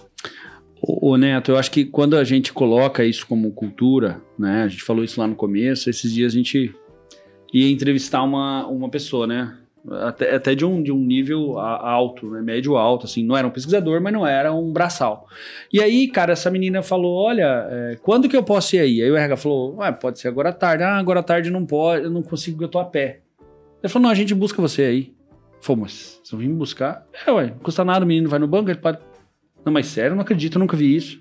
falei, "Meu, qual- aí a Adri falou, mas qual é o problema? Não, mas onde já se viu? A empresa que ia me entrevistar vai vir me buscar em casa? Ele falou, sim, o menino vai pra rua daqui a pouco. Ele vai passar aí, tipo, é, pode ser? Sim, e vocês vão me trazer de volta também? Sim, na outra ida dele à rua, lá pelas três, ele te leva, tem problema você? Não, mas ela falou, eu nunca vi isso acontecer. Qual é o problema? Vocês- eu falei isso várias vezes, a gestão ela é paradigmática, cara. A gente foi criado ouvindo que não pode, que não sei o que. Cara, senta na cadeira, vê o que você tem que fazer e faz. Não interessa se tem um cara lá no centro cagando regra, tem que ter planejamento, que não pode. que- Cara, faz o teu nego- o teu negócio, Xandó, o teu, o Neto, o Thiago é diferente. Às vezes o que você faz lá é um absurdo pra você, mas tá funcionando, bicho. Tá ótimo, cara. Tá ótimo. Netão, seguinte, cara, ele não veio hoje, né? É o Álvaro Lanza aí, cara, e 38? é o 38. 38? E eu quero passar pra você pra fazer a, a, a nossa derradeira, né? Essa pergunta. Você vai ser o único que não vai conseguir responder. Quem é Rufino? Quem é? Ah, o cara é mala demais, pé. Essas piadas internas tem que explicar pro convidado, pô. Não, e eu não consegui ouvir todos ainda, né, cara? É, então vai chegar lá. Não, quando você chegar, você vai lembrar desse momento. 38 eh, Café Brothers dá umas 50 horas de conteúdo no mínimo. Se for todos igual do Andrezão, meu, pô, tem que pedalar 40 km pra ouvir o episódio não. do Andrezão, né, velho? E foi bom também. Não, é, aí, ó, você tá vendo? Cara, a gente colabora de diversas maneiras, cara. saúde. certeza. Você já pensou nisso? Que a gente tá colaborando com a saúde com as pessoas? Porque o cara, ele poderia escutar um Café Brothers corte de 12 minutos e pedalar, tipo assim, sei lá, 5 km. Não, né? Ele foi lá e pegou o episódio do Andrezão, você vai ter que escutar o seu, porque o seu vai ser bastante longo. Você vai pedalar daqui a Dourados, pô. Aí você já chegou em Dourados, você conecta no Wi-Fi lá, salva os dois episódios e volta escutando dois. Você sabe que eu, eu, eu virei fã de podcast porque ele ocupa um espaço de tempo que você não pode fazer mais nada, né? O que, que mais tu faz dirigindo, velho? Nada. Tu pode ouvir, sei lá, o que que toca aí, porque eu não sou muito fã de música mais moderna, né? Ou se abastecer de um conteúdo riquíssimo, né? Pedalando, Exatamente. cara, o que que tu faz? Tu não lê pedalando, tu não assiste nada. como. Não tem, dirigindo, pior ainda. O que, que você faz dirigindo? Ouve. Então eu conheço um monte de gente. O próprio Luciano é um cara que é fã de, de podcast por causa disso. Porque, pô, o cara viaja toda hora. Né? Antes a gente viajava mais, pandemia e tal, deu uma atrapalhada. E o podcast ocupa um espaço que nada mais ocupa. Ou, ou na, na melhor das hipóteses, uma música ruim. É verdade. É, hoje, é, até um, um hábito que eu comecei a pegar também, justamente por esse espaço de tempo ocioso, eu escutava muito podcast e uma coisa que eu comecei a escutar muito foi audiobook, cara. Eu tava conversando isso com a Patrícia esses dias, eu falei assim, cara, esse ano eu li quatro livros até agora só, mas eu já escutei uns seis audiobook. Então, se você for, for fazer a conta, dá dez livros. Dez livros. Porque eu não li seis livros, mas eu escutei seis livros e o conhecimento que estava dentro daquele livro, de certa forma, continua que sendo, legal, sendo Né, adquirido. E o conhecimento que você ouve é maior do que você está lendo. É, é, é, acho que vai muito de pessoa para pessoa Né? daí no Mas- caso, né? Mas eu, eu, eu comecei a pegar mais por, por, por audição do que por leitura. Eu era um cara mais de leitura. Depois, não sei, vai ficando velho, acho que vai os neurônios vai começando a ficar eu meio já falhado. tentei, cara. Eu, eu gosto de ler. E tem o Kindle lá e tal, mas puta, se puder ser papel, melhor. O Kindle facilita, né, cara? Porque ele. Você, a patroa dorme, se tu vai ler um livro na cama, tem que ter um abajur, já acorda menino, não sei o quê. O cara bota o Kindle ali, lê e um abraço. Vamos pergun- fazer a Vai braba. Na minha opinião, Alex, essa pergunta tem tudo a ver com o café. Porque eu acho que ela remete muito ao propósito, né? O que, que na verdade o café é o propósito do café? É que a pessoa que ela é inconformada, ela quer acordar cada dia cada vez melhor. Sempre, sempre quando ela acorda, ela quer melhorar em alguma coisa, né? E ela quer ser o herói da própria vida. Ela quer ser o próprio protagonista da própria vida. Né? Eu acho que o grande propósito do café é esse aí. Mas por, por trás de todo herói tem seus valores, tem seus motivos. E essa pergunta se remete a isso, justamente para saber, né, o que move a pessoa por trás, quem é ela, quem é ela como pessoa, quais quais são os Tô tentando não rir quando você pergunta o que move a pessoa por trás. Ah, Vamos começar, vamos começar. É ela, é- ela é difícil, ela é difícil de formatar essa pergunta aí. Só o Álvaro consegue, ó. que move a pessoa por trás. Quer responder? Eu tava tentando não rir, pô. era essa a pergunta. Que move a pessoa por Uma mega light de 6 pilhas. Puta, isso é das antigas, hein? Os caras são retrô aqui, velho. Você viu que... Mas é isso aí. A, a pergunta ela remete a isso aí. A que valores a pessoa carrega com ela, né? O, o que, o como ela se vê. Então tudo isso remete, às vezes, a um legado que ela planeja, planeja deixar, digamos assim.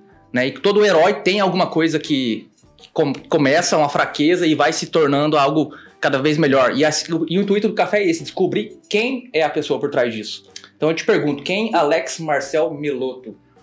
Ô Neto, a, a, a vida ela passa por várias fases, né? Então, em vários momentos você acha que sabe alguma coisa, né? Então, eu tive uma educação muito simples, muito objetiva. Meus pais estão lá com 40 e poucos anos de casado, então, é, com valores muito claros, né? Muito claros, honestidade, ética. é, e e uma- um ponto importante dos meus pais e que eu vejo que tem se perdido a pessoa, hoje, as tábuas de valores, elas existem, mas os valores passaram a ser negociáveis. A educação que eu tive, os valores são inegociáveis.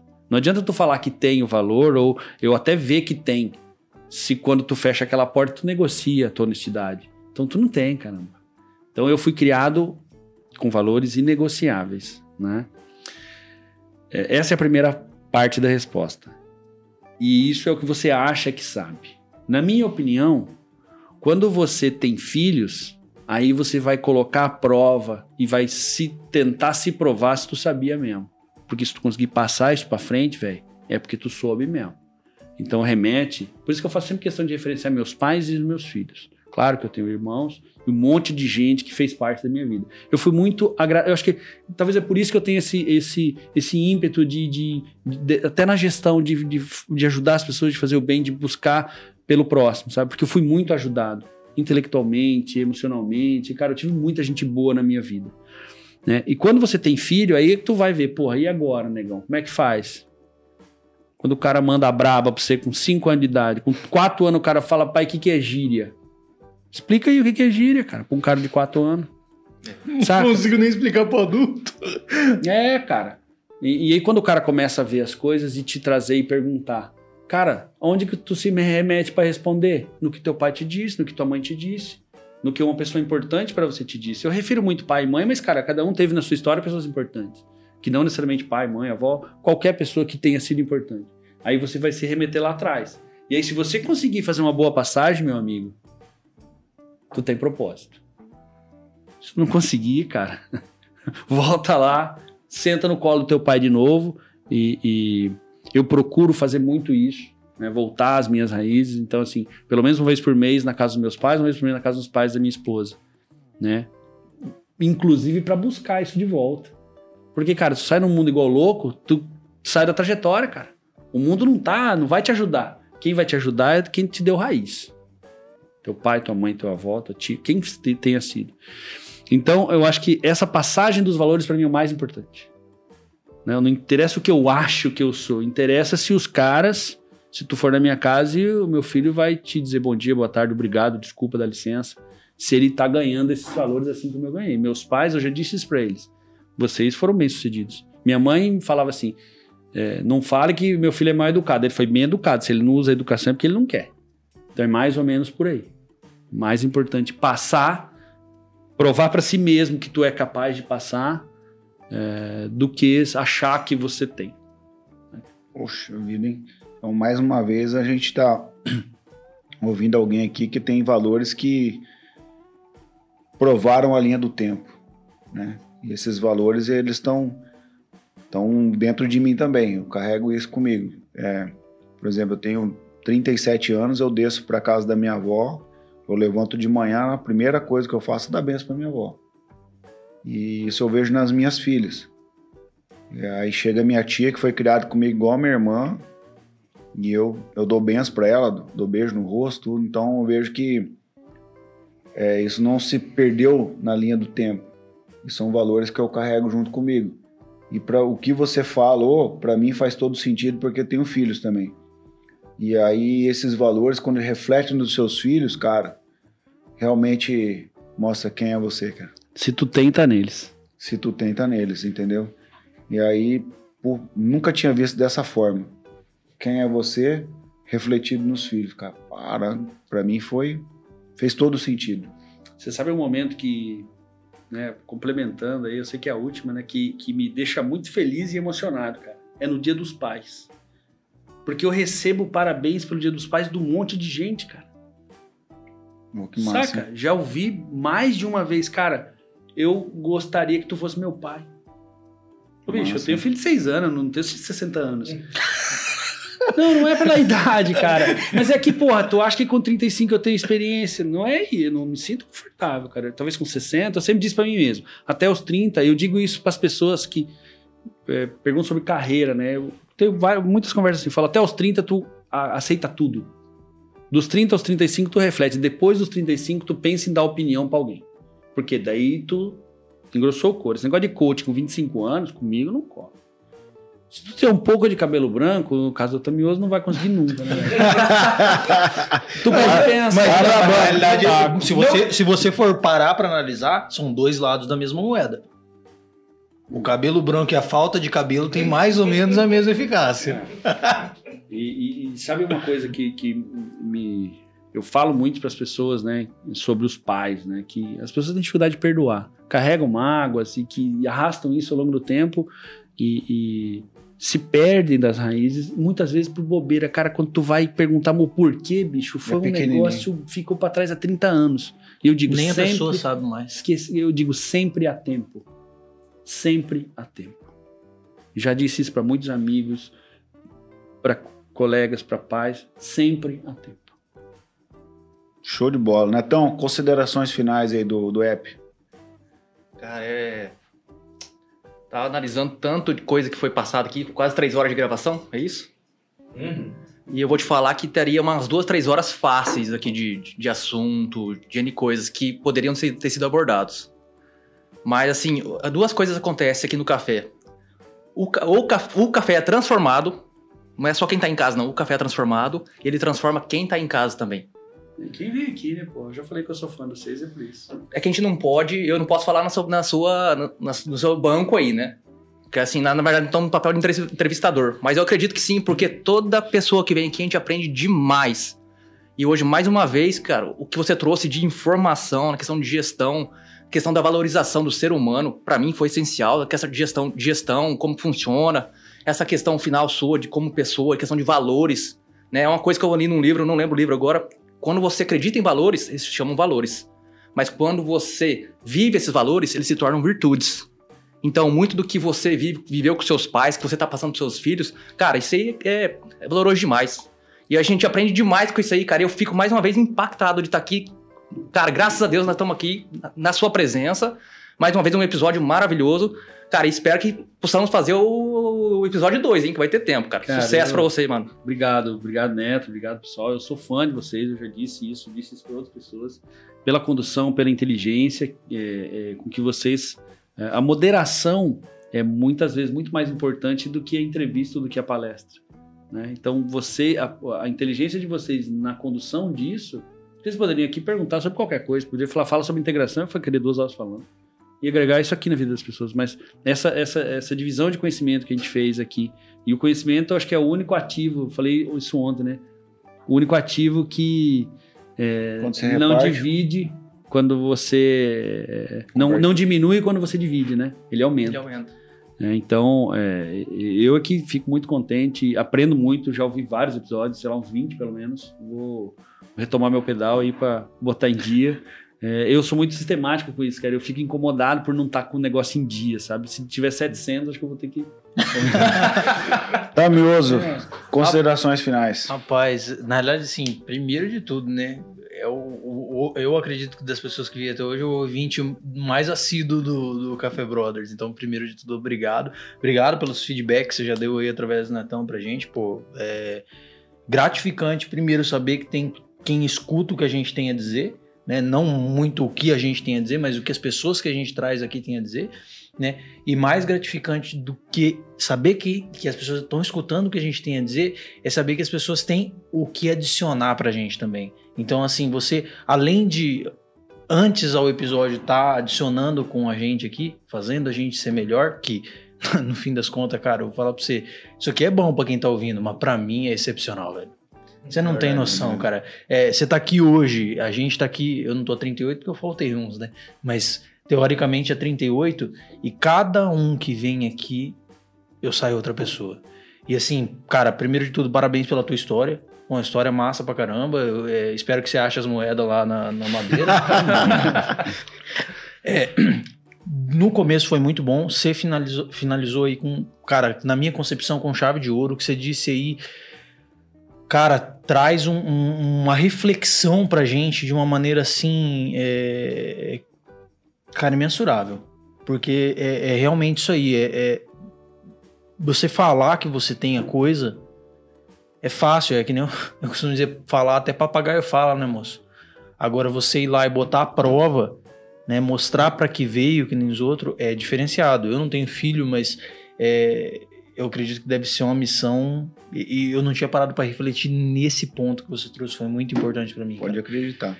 É, obrigado, obrigado por ter vindo aí. Aprendi muito, cara. Mais uma vez aprendi muito, tanto, tanto na parte emocional aí, foi, foi é- essa finalização sua foi para mim foi com chave de ouro, cara.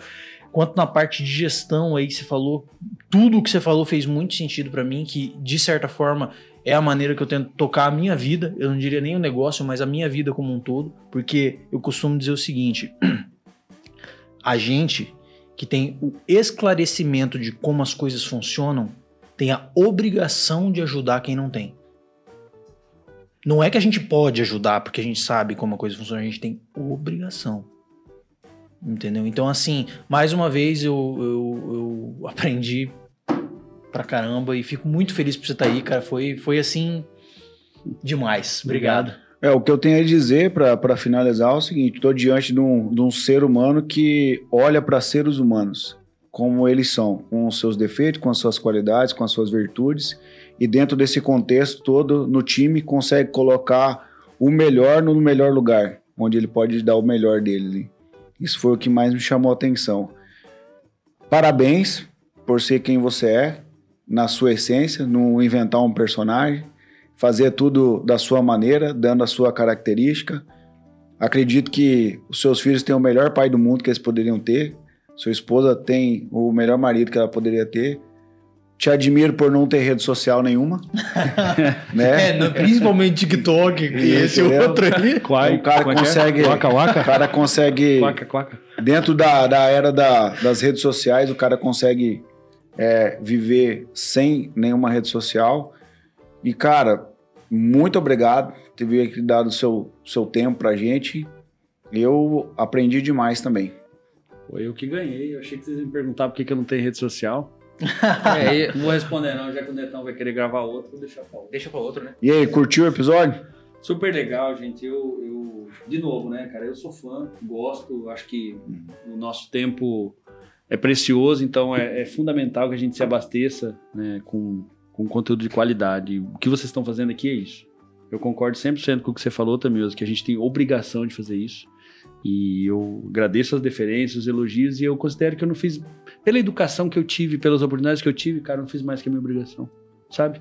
Eu não, não, não poderia. Se desse errado, cara, eu ia ser um puta sacana vagabundo. Porque, cara, eu, não, eu fui criado pra isso. Né? É, é, é, como eu falei do eu também recebi. A gente falou do pra frente, mas eu também recebi isso. Né? Então eu, eu, me considero um cara muito inconformado com as, as injustiças, também com, a nossa, com o nosso status quo. É, mais uma vez é paradigmático, até na gestão, ah, pô, tem que ficar um pouco tempo na empresa. Cara, você tem que se reinventar na empresa, no casamento, na paternidade, cara, ter dois meninos, um de três, um de seis, que eu chego em casa, os caras brigam, vem me reclamar porque um pegou o sapo do outro, velho. Eu tenho que me virar. Eu ia falar assim: quem quer te encontrar nas redes sociais?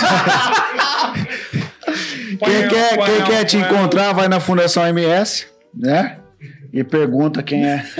Quem é que, Eu queria falar com o Alex. quem é que manda na parada aí? Você é o Alex. Ah, é o seguinte, então, você que tá aí, segue a gente nas redes sociais, né? No Instagram. Vai sair os cortes, não é promessa. Eu já trabalhei nisso. Tô com o Netão, tô com toda a galera engajada nisso aí, né, Torado? Vai sair os cortes. e, Coco em cima do outro, cara. e... Álvaro Par de Malandragem vem pro próximo episódio. Fica fazendo corpo mole aí. Ah, não vou chegar, não vai dar tempo. Que não vai dar tempo, rapaz? Cara. Segue a gente Lá no. Se inscreve no canal lá no YouTube e compartilha com todo mundo aí. O que, que o nosso convidado merece, galera? Aquela de sempre, né, cara? Uma salva de palmas. obrigado. Valeu, galera. Um abraço. Valeu. Até mais. Massa. Obrigado, cara.